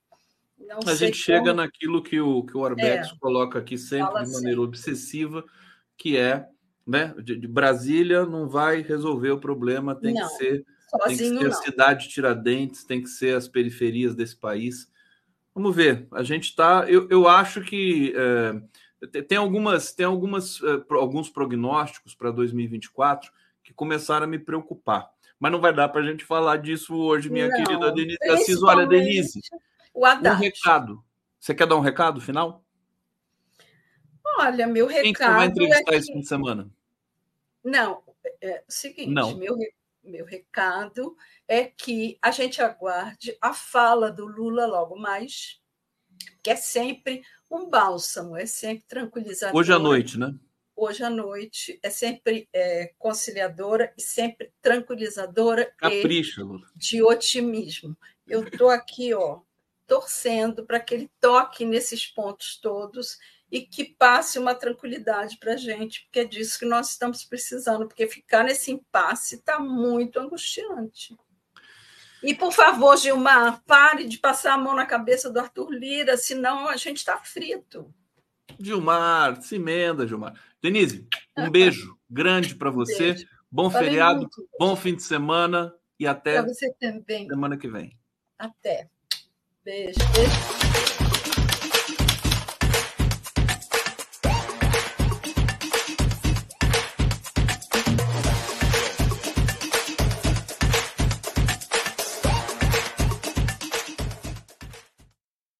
Chegando o Jorge Folena para conversar conosco. E aí, tá dando, tá dando aquele eco de novo, Folena. O que, que aconteceu aí, Folena? E aí, Folena? Bom, vamos, vamos, vamos mutando, vamos mutando, é, como a gente fez daquela vez. Jorge Folena, você, final do debate aqui com a, com a Denise Assis, essa, essa questão das tensões ali em Brasília e tudo mais, a necessidade de é, sociedade civil da militância, né? E, e de uma maneira geral, do, da, da, nossa própria responsabilidade como jornalismo é, democrático, né? De apontar essas é, contradições que permeiam ainda o governo Lula. Eu queria que você fizesse primeiramente para a gente. Nós vamos falar do STF, temos muitas coisas importantes aqui que você vai comentar de posse da, do seu conhecimento jurídico, que todos nós admiramos muito, mas primeiro um comentário político sobre esse é, essa situação em Brasília da, da mini reforma ministerial e dos, uh, das inclinações reais de um governo que foi eleito para uma determinada agenda progressista. Jorge Volena. Conde, boa tarde, boa tarde está nos assistindo, uma satisfação estar contigo mais uma vez. Olha, o Conde, esse é o ponto central né, da mobilização das massas que ocorre é o seguinte: eu, eu acompanho o presidente Lula na conversa dele que ele tem semanal. Há umas três semanas, ele manifestou: olha, eu tenho dificuldades aqui de como que eu vou convocar as pessoas, hoje é difícil. Né? Mas ele, por outro lado, também fica o tempo inteiro dizendo: olha, venham até mim apresentar ideias, propostas, questionamentos, questione o governo. E aí, o que, que eu, eu entendo, Conde, que está se passando? O, o, governo, o presidente Lula é o presidente da República, porém, ele foi eleito numa base democrática, popular e progressista. E essa base democrática, popular e progressista não pode ficar limitada apenas ao período eleitoral. Apenas o período eleitoral. O embate que foi travado né, contra os fascistas do governo anterior. Essa, essa mobilização dos movimentos sociais tem que ser constante. E aí eu te digo, eu não tenho visto né, os estudantes fazerem manifestações, eu não tenho visto o movimento sindical apresentar as suas pautas. Então, o, o, o campo popular, democrático e progressista, ele atua nas ruas. É no espaço público que faz política, onde tem que fazer política. Então, isso de fato está acontecendo no Brasil. Há uma acomodação dos movimentos sociais diante da vitória do presidente Lula e estamos entregando a ele toda a responsabilidade do sucesso ou insucesso do governo. E até mesmo na luta contra o fascismo, contra o mercado financeiro. Então, Conde, o que está faltando, de fato, é a sociedade civil, democrática, popular, se manifestar está presente. Isso não precisa de governo. Isso não é ação, não é o governo que tem que chamar as pessoas para irem para as ruas. Elas é que têm que ocupar o espaço público todos os dias, se for possível. Ou pelo menos nos finais de semana. Então, tem uma agenda. Então, isso é necessário, porque é assim que vai ter né, o enfrentamento. E o, eu não, eu, a palavra emparedamento é forte, mas é, é, é como se fazer uma, uma um, um confronto com os parlamentares de direita, que representam os interesses do mercado financeiro, os parlamentares fascistas, que estão presentes no Congresso. Então, Conte, isso é necessário. Nós é que temos, como sociedade civil, é que fazer política. E essa política nós temos que fazer na rua. Não temos que ficar dependendo do governo para fazer isso. Não é o governo que tem que pedir, nós é que temos que fazer. Então, eu sinto que, de fato, isso, isso está é, adormecido. Né? Particularmente, eu não tenho visto o movimento sindical atuar. O movimento sindical está, é, até agora, aguardando uma reforma sindical, que é necessária, inegavelmente. Todos sabemos da importância dos sindicatos. Eles obtiveram, tiveram de interromper, querido, querido Folena, mas eles obtiveram a vitória com a contribuição negocial, que foi anunciado, inclusive, pelo ministro do Trabalho, o Luiz Marinho estão é, negociando. Agora, você tem toda a razão, quer dizer, eu também acho que precisa estar mais ativo nessa, nesse enquadramento da, das demandas é, sociais e sindicais nas ruas e nos, nos próprios sindicatos. Desculpa, só para complementar a sua fala. Então, ainda não foi aprovado ainda o projeto de reforma, até que eu, eu considero, Conde, eu conversei isso com vários sindicalistas, que a apresentação do projeto foi muito ruim a ideia é muito boa. O que faltou, na verdade, foi é, uma comunicação por parte do Ministério do Trabalho e por parte da SECOM de que não é imposto sindical que está sendo proposto nessa reforma sindical. Não é isso. O que está sendo proposto é uma contribuição por uma prestação de serviço que os sindicatos fazem. Se as pessoas têm acordos coletivos de trabalho que dão benefícios e direitos maiores do que a legislação trabalhista, isso é em decorrência do trabalho desenvolvido pelos sindicatos, seja pelo sindicato dos empregados, até pelo sindicato patronal, que negociaram benefícios para os trabalhadores. E aí o que, que ocorre? Ocorre que o trabalhador que tem esse benefício não quer reconhecer né, o trabalho e a prestação de serviço realizada pelo sindicato. E aí eles vão lá e denunciam. Quer dizer, não querem, não querem ter o desconto da contribuição que é devida. Então, o que faltou, a meu juízo, é uma comunicação na apresentação dessa proposta de reforma sindical, de um modo que os sindicatos têm que ter, isso é necessário, os sindicatos têm que ter uma capacidade financeira para se manter diante das suas necessidades fundamentais. Nós estamos falando da atividade sindical, ele é um, é um preceito fundamental previsto na Constituição do país. Sem sindicato, não há como ter proteção dos trabalhadores. Mas, para isso, os sindicatos precisam também ter o seu custeio. E esse custeio tem que ser feito pelos trabalhadores. E, e os sindicatos prestam serviço. Então, Conde, é isso que faltou explicar. E o que aconteceu naquela proposta encaminhada, apresentada? Está em debate, vai ser debatido no, no Congresso Nacional. Veio a mídia tradicional, que defende os interesses do capital financeiro, no, logo assim que foi apresentada a proposta, dizer o retorno do imposto sindical. Aí os trabalhadores não entenderam nada. Ficaram apenas com a informação final da, do mercado financeiro, da mídia tradicional, que é contra os sindicatos. Vem aí o imposto sindical. Não é imposto sindical, é uma contribuição justíssima por uma prestação de serviço realizada pelos sindicatos. Volto a dizer isso para todos, que as pessoas possam compreender. Perfeitamente, Jorge Folena aqui no Giro das Onze. O, o Folena, é, vamos, vamos trazer esse tema que ontem dominou aí grande parte das manchetes, que repercutiu depois do podcast do presidente Lula, é, dizendo que o voto poderia ser secreto. Ele disse, é, é, é, basicamente, literalmente, ele disse que sociedade não precisa saber o voto do, de ministros né, do STF. Acho que foi isso que ele falou literalmente. É, como é que você recebeu essa, essa fala do Lula? E ao mesmo tempo você me disse aqui, agora há pouco no, no Zap, né, que é, precisa é, também explicar para a população como é que funciona o STF, né? Então explica para a gente e, e, sobre essa discussão, né, de, de um, de, de que a gente tem acesso ao voto coletivo, como me parece que é nos Estados Unidos, se essa discussão pode prosperar é, nesse mundo é, jurídico brasileiro. Jorge Folena. Conde, olha, eu, eu ontem, quando eu, eu assisti, como eu falei para vocês, eu assisto né, a palavra com o presidente, conversa com o presidente. E eu assisti toda ela. Então eu posso falar que realmente eu sei que o que o presidente Lula falou. Ele estava se referindo, antes, ele estava se referindo à questão do ódio implantado no Brasil pelo ex-presidente da República.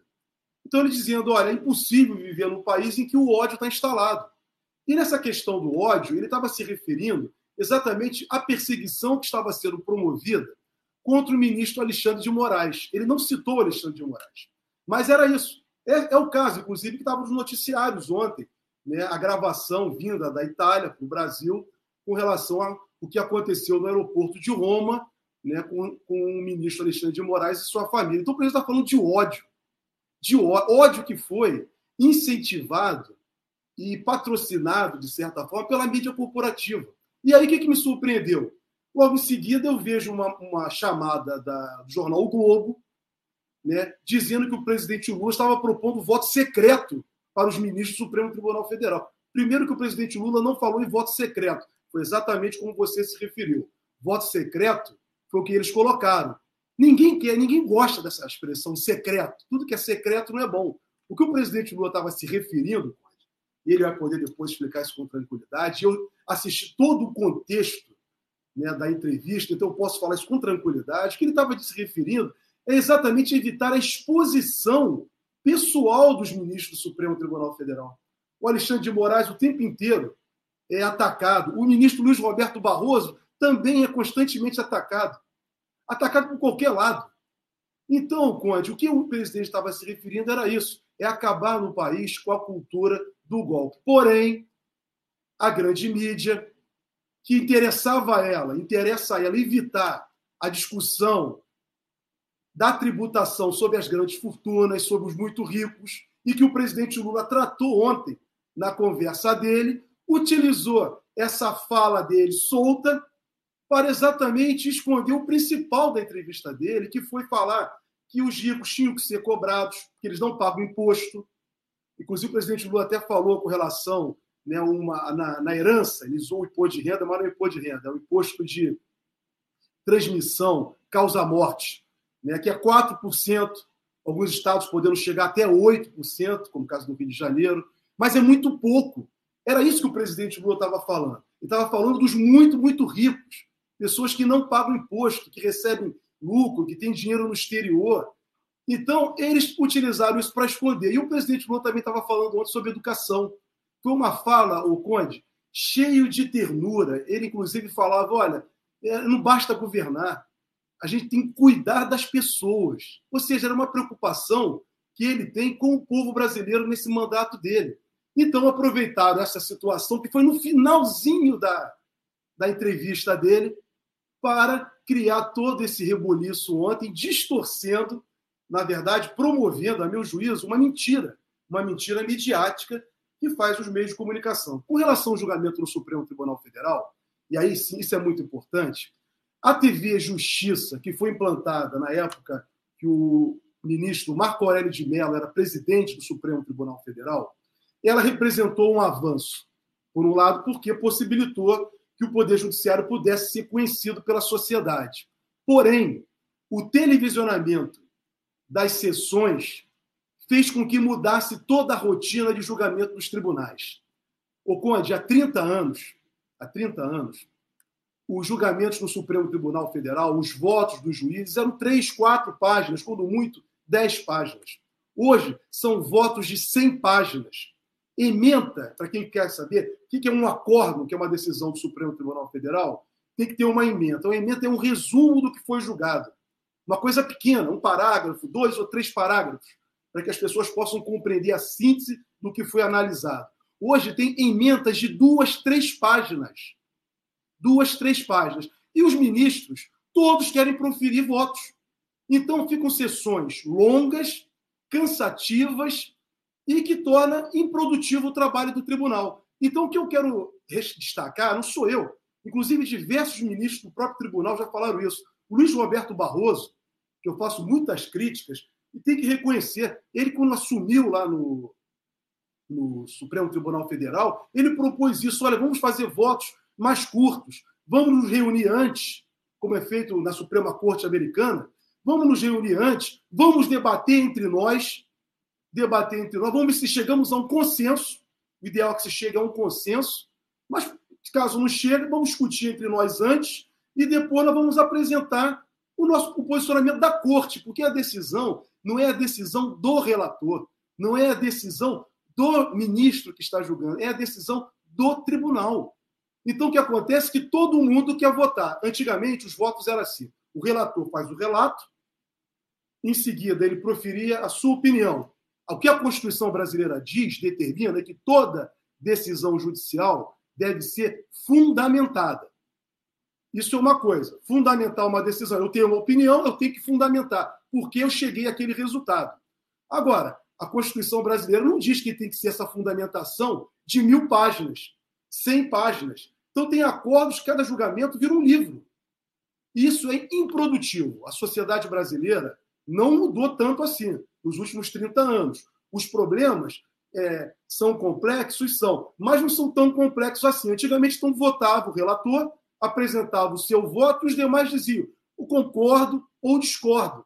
E discordo por quê? Por tais e tais razões. E ao final colhia-se o voto. Se houvesse divergência, aquele que abriu, o ministro que abriu a divergência, é o ministro que vai ser o relator final do caso.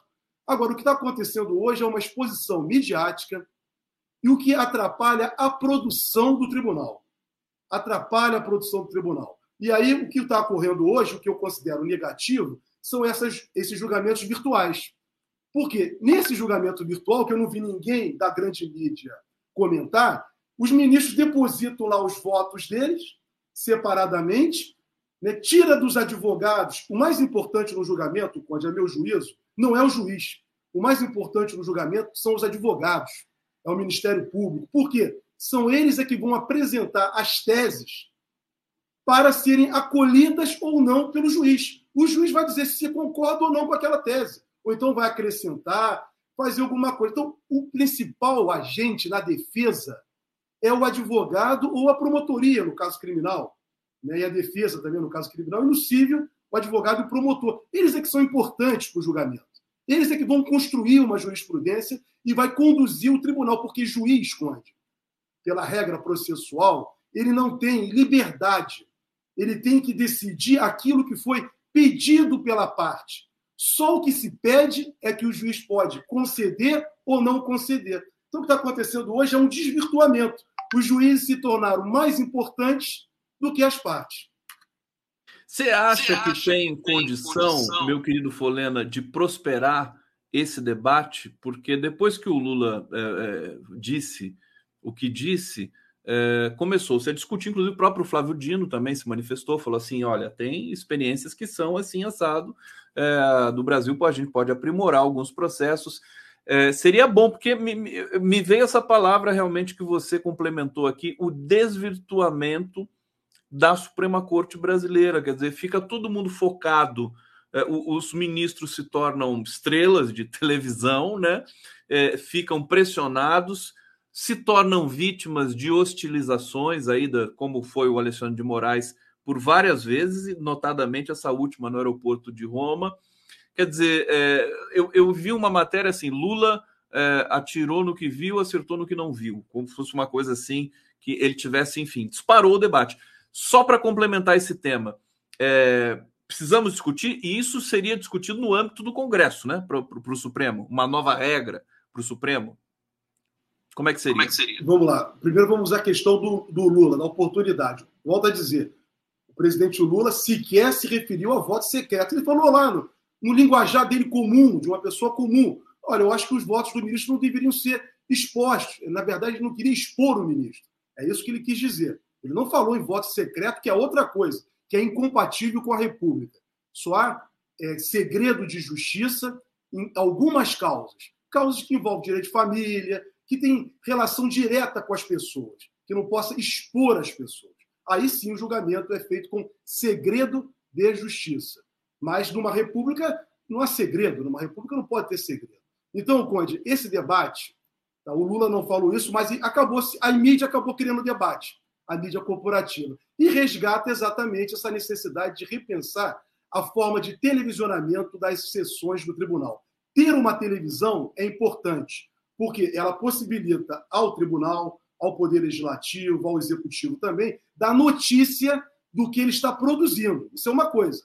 Outra coisa é você ficar horas, como aconteceu no julgamento do mensalão, como aconteceu no julgamento, em alguns julgamentos virtuados da Lava Jato, exemplo, o habeas corpus do presidente Lula, né, o que aconteceu.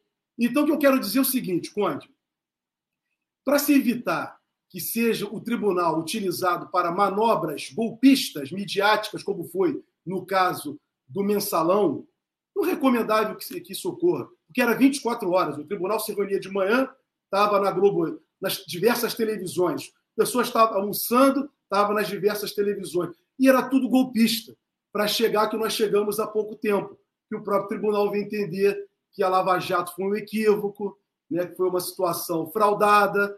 Então, quer dizer, é, esse lado midiático acaba né, permitindo que os juízes se percam. Infelizmente, são seres humanos. E como qualquer ser humano, pode ser tomado, infelizmente, pela vaidade. Então, o, a ideia do Marco Aurélio de Mello foi boa em criar uma TV Justiça, mas não para que essas sessões sejam televisionadas de modo a virar algo midiático, que o juiz se torne um popstar. O que aconteceu com alguns juízes aí, né, Conde? Tem um juiz aí que foi incensado pela mídia, que hoje é senador, e que causou a ruína e o fracasso do país. E esse camarada não respondeu até hoje pelos crimes que ele cometeu. Cada dia que passa vão sendo reconhecidos. Vai, vai, vai responder, vai responder, né? né? Vai responder, vai responder agora até porque a gente vai comentar, vou deixar para o final, para o Folena falar sobre essa decisão do Dias Toffoli aí. Antes de seguir no nosso papo aqui no Giro das Onze, pedir para vocês mais uma vez aqui dar o like na nossa transmissão, vocês que estão acompanhando pelo YouTube, é, e para que vocês se inscrevam também no nosso canal aqui. A Denise Assis me mandou um recado, ela está dizendo o seguinte, Oi, Conde, peça desculpas ao Júlio Beraldi, por mim, errei em dizer que o Márcio França foi candidato a senador. Ele seria candidato ao governo com chances. Abraço. É, então, o Beraldi deve ter comentado aqui, eu não vi o comentário do Beraldi no chat, mas eu, quando a Denise falou o França candidato a senador, eu também estranhei, mas fiquei na dúvida.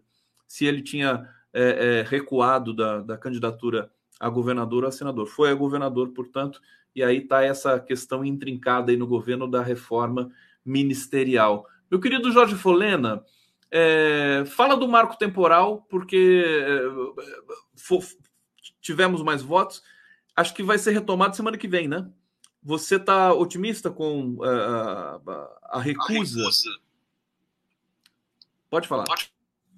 O, o Conde, antes do marco temporal, eu queria acabar de responder a sua pergunta. Você perguntou, Jorge, isso vai gerar um novo debate político e, e começa pelo Congresso para chegar no Supremo? Acontece o seguinte: pela Constituição brasileira, qualquer alteração que tenha relação com os tribunais, o projeto de iniciativa, se for algo que for afetar o julgamento do tribunal, a iniciativa tem que partir do Supremo Tribunal Federal, para aí sim o Congresso Nacional debater né, a alteração legislativa. Então, isso é uma, um encaminhamento, uma prerrogativa né, exclusiva do Supremo Tribunal Federal para fazer esse encaminhamento, ao menos que venha uma emenda à Constituição. Hoje tudo é possível. Isso não é motivo para, sinceramente, isso não seria motivo para uma emenda constitucional. Mas como ficou fácil hoje aprovar emenda à Constituição, que deveria ser difícil, deveria ser difícil uma emenda à Constituição, de repente eles podem até fazer por uma emenda, uma emenda constitucional, e aí pô, fica a questão de debater se haveria interferência ou não né, no Poder Judiciário, violando a cláusula PET da separação de poderes. Mas, dito isso, Conde, acabando aquela questão anterior, com relação ao marco temporal, olha, semana passada você colocava, Folena, eu era muito otimista com relação ao julgamento do marco temporal no início, depois eu verifiquei que não era bem assim, e eu, eu exatamente também ratifiquei o seu posicionamento, é, disse que pode esperar tudo do Supremo Tribunal Federal, mas depois do voto do ministro, do ministro Zanin, do ministro Zanin, que confirmou né, que se esperava né, que ele, ele votasse contra o marco temporal, contra o marco temporal, e você já tendo o voto do Luiz Roberto Barroso, o que ocorre agora é o seguinte: são quatro votos contra dois. Faltam dois votos para formar a maioria. E pelas características, né, pela formação dos demais juízes, né, eu posso dizer para você que, a, por exemplo, que a ministra Carmen Lúcia, pelos votos dela anterior, ela procura seguir essa mesma linha. A ministra Rosa Weber, que vai sair, mas ela pediu para que o voto dela seja considerado nesse julgamento, né, antes da saída dela. Também eu acredito, e ela também tem essa característica de, de questões identitárias, então, eu acredito que né, questões relacionadas à subalternidade. Então, né, eu entendo, né, já começo a concordar contigo, que já podemos começar a ver luz no final do túnel. Porém, o julgamento tem que esperar o final para ver o que, que vai ser produzido. Mas, nesse momento, diante de quatro votos já proferidos, é, a esperança, né, já, já uma perspectiva maior. Seria mais difícil se o a gente, a gente, a gente ficou, desculpa, desculpa te interromper mais uma vez, a gente ficou assustado com a possibilidade do Zanin né, votar a favor do marco temporal. Como o Zanin votou contra, as coisas, o, o, o, o panorama mudou. Folena, é, antes, posso já pedir para você comentar, até porque essa questão do microfone aqui, para a gente não ficar muito, para ter esse ruído, é, vou falar câmbio aqui, como o Paulo Vanuc faz, para quando eu terminar a minha minha pergunta para você, porque eu quero que você comente para a gente essa, é, essa, essa decisão aí do, do ministro Dias Toffoli, é, decisão histórica, né? O que todos, todos sabíamos, sem dúvida nenhuma, mas algo que pode mexer sensivelmente, não é à toa que está no topo das manchetes de todos os principais jornais convencionais empresariais do país desse momento, que é é, o Toffoli dizendo uh, aqui, deixa eu só pegar aqui, Toffoli diz que prisão de Lula é um dos maiores erros judiciários do país, judiciários do país, e pede investigação. Jorge Folena. Conde, até que enfim, né, é, ministro Toffoli, né, me parece que ele está sendo aí o porta-voz da corte, apesar de ser uma manifestação dele, mas parece que ele é o porta-voz da maioria dos ministros do tribunal. Né? não daria uma decisão dessa sem ter antes, aquilo que eu volto a dizer, sem antes ter conversado com alguns pares.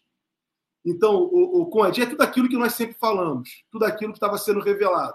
Ele, inclusive, está ratificando né, o estudo feito pelo DIEESE, né, o estudo feito pelo DIEESE com relação à questão da destruição da engenharia nacional, dos empregos, da soberania nacional, promovida pela a, a, a Operação Lava Jato. O Conde, aí vem o ponto central. Né, tudo que passou no Brasil de 2016 até agora, também pouco tempo, foi uma ação conspiratória permanente contra o país. Um país que estava, estava se desenvolvendo, com todas as dificuldades, um país muito rico, mas com uma classe dominante muito cruel e que trabalha contra os interesses do país, mas o país estava desenvolvendo. As pessoas estavam melhorando suas condições né, de vida, né, ter uma perspectiva melhor, os jovens estavam estudando, indo para a universidade, as crianças podendo ir para a escola, ter merenda. Né? O país tinha um índice de desemprego né, bem controlado, bem controlado. E aí veio essa operação Lava Jato. Primeiro veio o mensalão e depois veio a Lava Jato, né, que efetivamente destruiu o Brasil. Dito isso, Conde, agora vem a questão fundamental.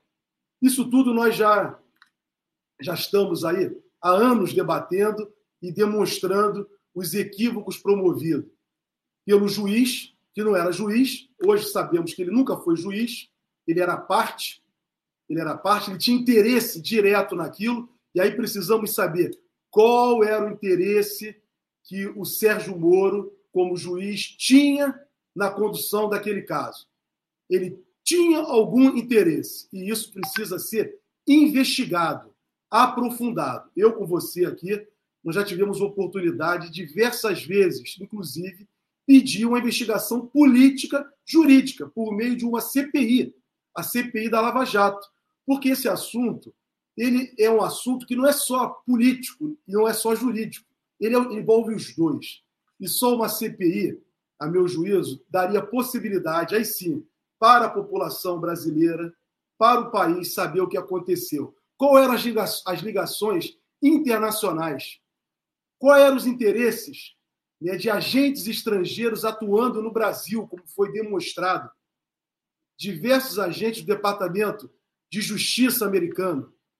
Conde, a Operação Lava Jato possibilitou remessa, a meu juízo, ilegal e indevida de divisas da Petrobras, do país, para acionistas minoritários americanos, fazendo aquele acordo, na época do Michel Temer, um acordo descabido, porque se, se sócio teve prejuízo, teve prejuízo com relação a, a, a gestor, que ele cobre do mau gestor, mas ele não poderia cobrar da empresa. E aquela a Lava Jato possibilitou fosse feita uma remessa de recursos que depois estamos verificando que foi tudo indevido. Então, isso tudo tem que ser apurado, porque muita gente ganhou dinheiro. Inclusive, eles iam fazer uma fundação. E aí, uma fundação privada que ia ser um partido político. É muito pouco o Deltan Dallagnol se é ter apenas o Tribunal Superior Eleitoral o tornado inelegível por uma fraude que ele praticou. Porque ele não, não ele abandonou o cargo de promotor para não responder contra as acusações administrativas contra ele. Isso é muito pouco, Conde. Nós temos que buscar responsabilização, não só eleitoral, nem também tornar Sérgio Moro inelegível. Não é isso, é muito mais do que isso. Eles têm que responder administrativamente, reparação civil e também responder criminalmente. Criminalmente. Tem falado isso por vários anos. Inclusive, subscrevi pareceres no Instituto dos Advogados Brasileiros nessa linha demonstrando as diversas infrações de natureza civil, administrativa e criminal. Então, Conde, agora, com a revelação do ministro Toffoli, né, com essa decisão dele, que ele vem colocar para todos nós, nós já sabíamos com o julgamento do presidente Lula, né, quando o, o Moro, né, o ju, a 13ª Vara de Curitiba e o juiz Moro foram declarados suspeitos e anulado todos os processos contra o presidente Lula. Mas agora, Conde, está vindo, é mais forte, porque as delações que foram obtidas, no caso da Aldebrecht, que é particularmente o caso que o ministro Toffoli se referiu, foram obtidas, segundo ele, que é o juiz do caso, foram obtidas de forma clandestina, ilegal.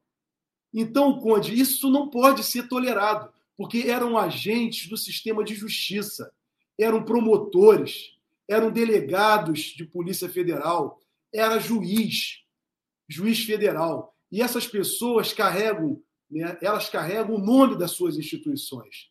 E elas simplesmente, Conde, né, colocaram a situação da Justiça Federal Brasileira, do Poder Judiciário, do Ministério Público e da Polícia Federal numa situação muito difícil. Muito difícil. Perfeito, meu querido Jorge Folena, aqui no Giro das Onze. Eu quero agradecer todo mundo que nos acompanhou aqui. Coloquei as imagens aqui para ilustrar essa, essa fala do Folena né, o momento, o que, que o Lula sofreu, o que, que ele passou, o que, que foi a sociedade brasileira. Era um vídeo do MST aqui, é, o momento que o Lula foi libertado é, da prisão política. Quer dizer, quem vai pagar por isso, né? Quem que vai indenizar? Quem vai indenizar, inclusive, o povo brasileiro diante de, dessa violência que foi cometida contra o país? A decisão do Toffoli nesse sentido hoje, né? Essa, essa, esse anúncio, né? Dessa investigação é, é um alento para todos nós, confirma aquilo tudo que nós denunciamos aqui é, rigorosamente durante todo esse período aí terrível do Brasil. Folena, obrigado, sempre um prazer conversar contigo. Sucesso, parabéns aí pelo seu trabalho, bom feriado, bom fim de semana. Desejo também a todos vocês aqui um bom feriado. 7 de setembro é feriado Grito dos Excluídos. Na verdade, acho que é a grande. Vamos aguardar o que vai acontecer amanhã pelo país. É, tomara que seja uma manifestação popular. Nós estaremos aqui amanhã, Giro das Onze não vai entrar de folga amanhã, nós vamos trabalhar, vamos trabalhar na sexta-feira. Então, aguardo vocês. Um grande beijo para todos e até lá. Valeu, Folena! Valeu, Conde. Queria me despedir me solidarizando com os 4 milhões de brasileiros que perderam emprego por causa da Lava Jato. Trabalhadores e trabalhadoras brasileiras que ficaram desempregados por ação de Deltan Dallagnol, Força Tarefa, Sérgio Moro e companhia. Então, quero aproveitar essa despedida no 7 de setembro para me solidarizar com todos esses trabalhadores da indústria naval, da engenharia brasileira. Conte. Gente, um abraço. Valeu. Satisfação. Bom feriado para todos. Valeu, gente.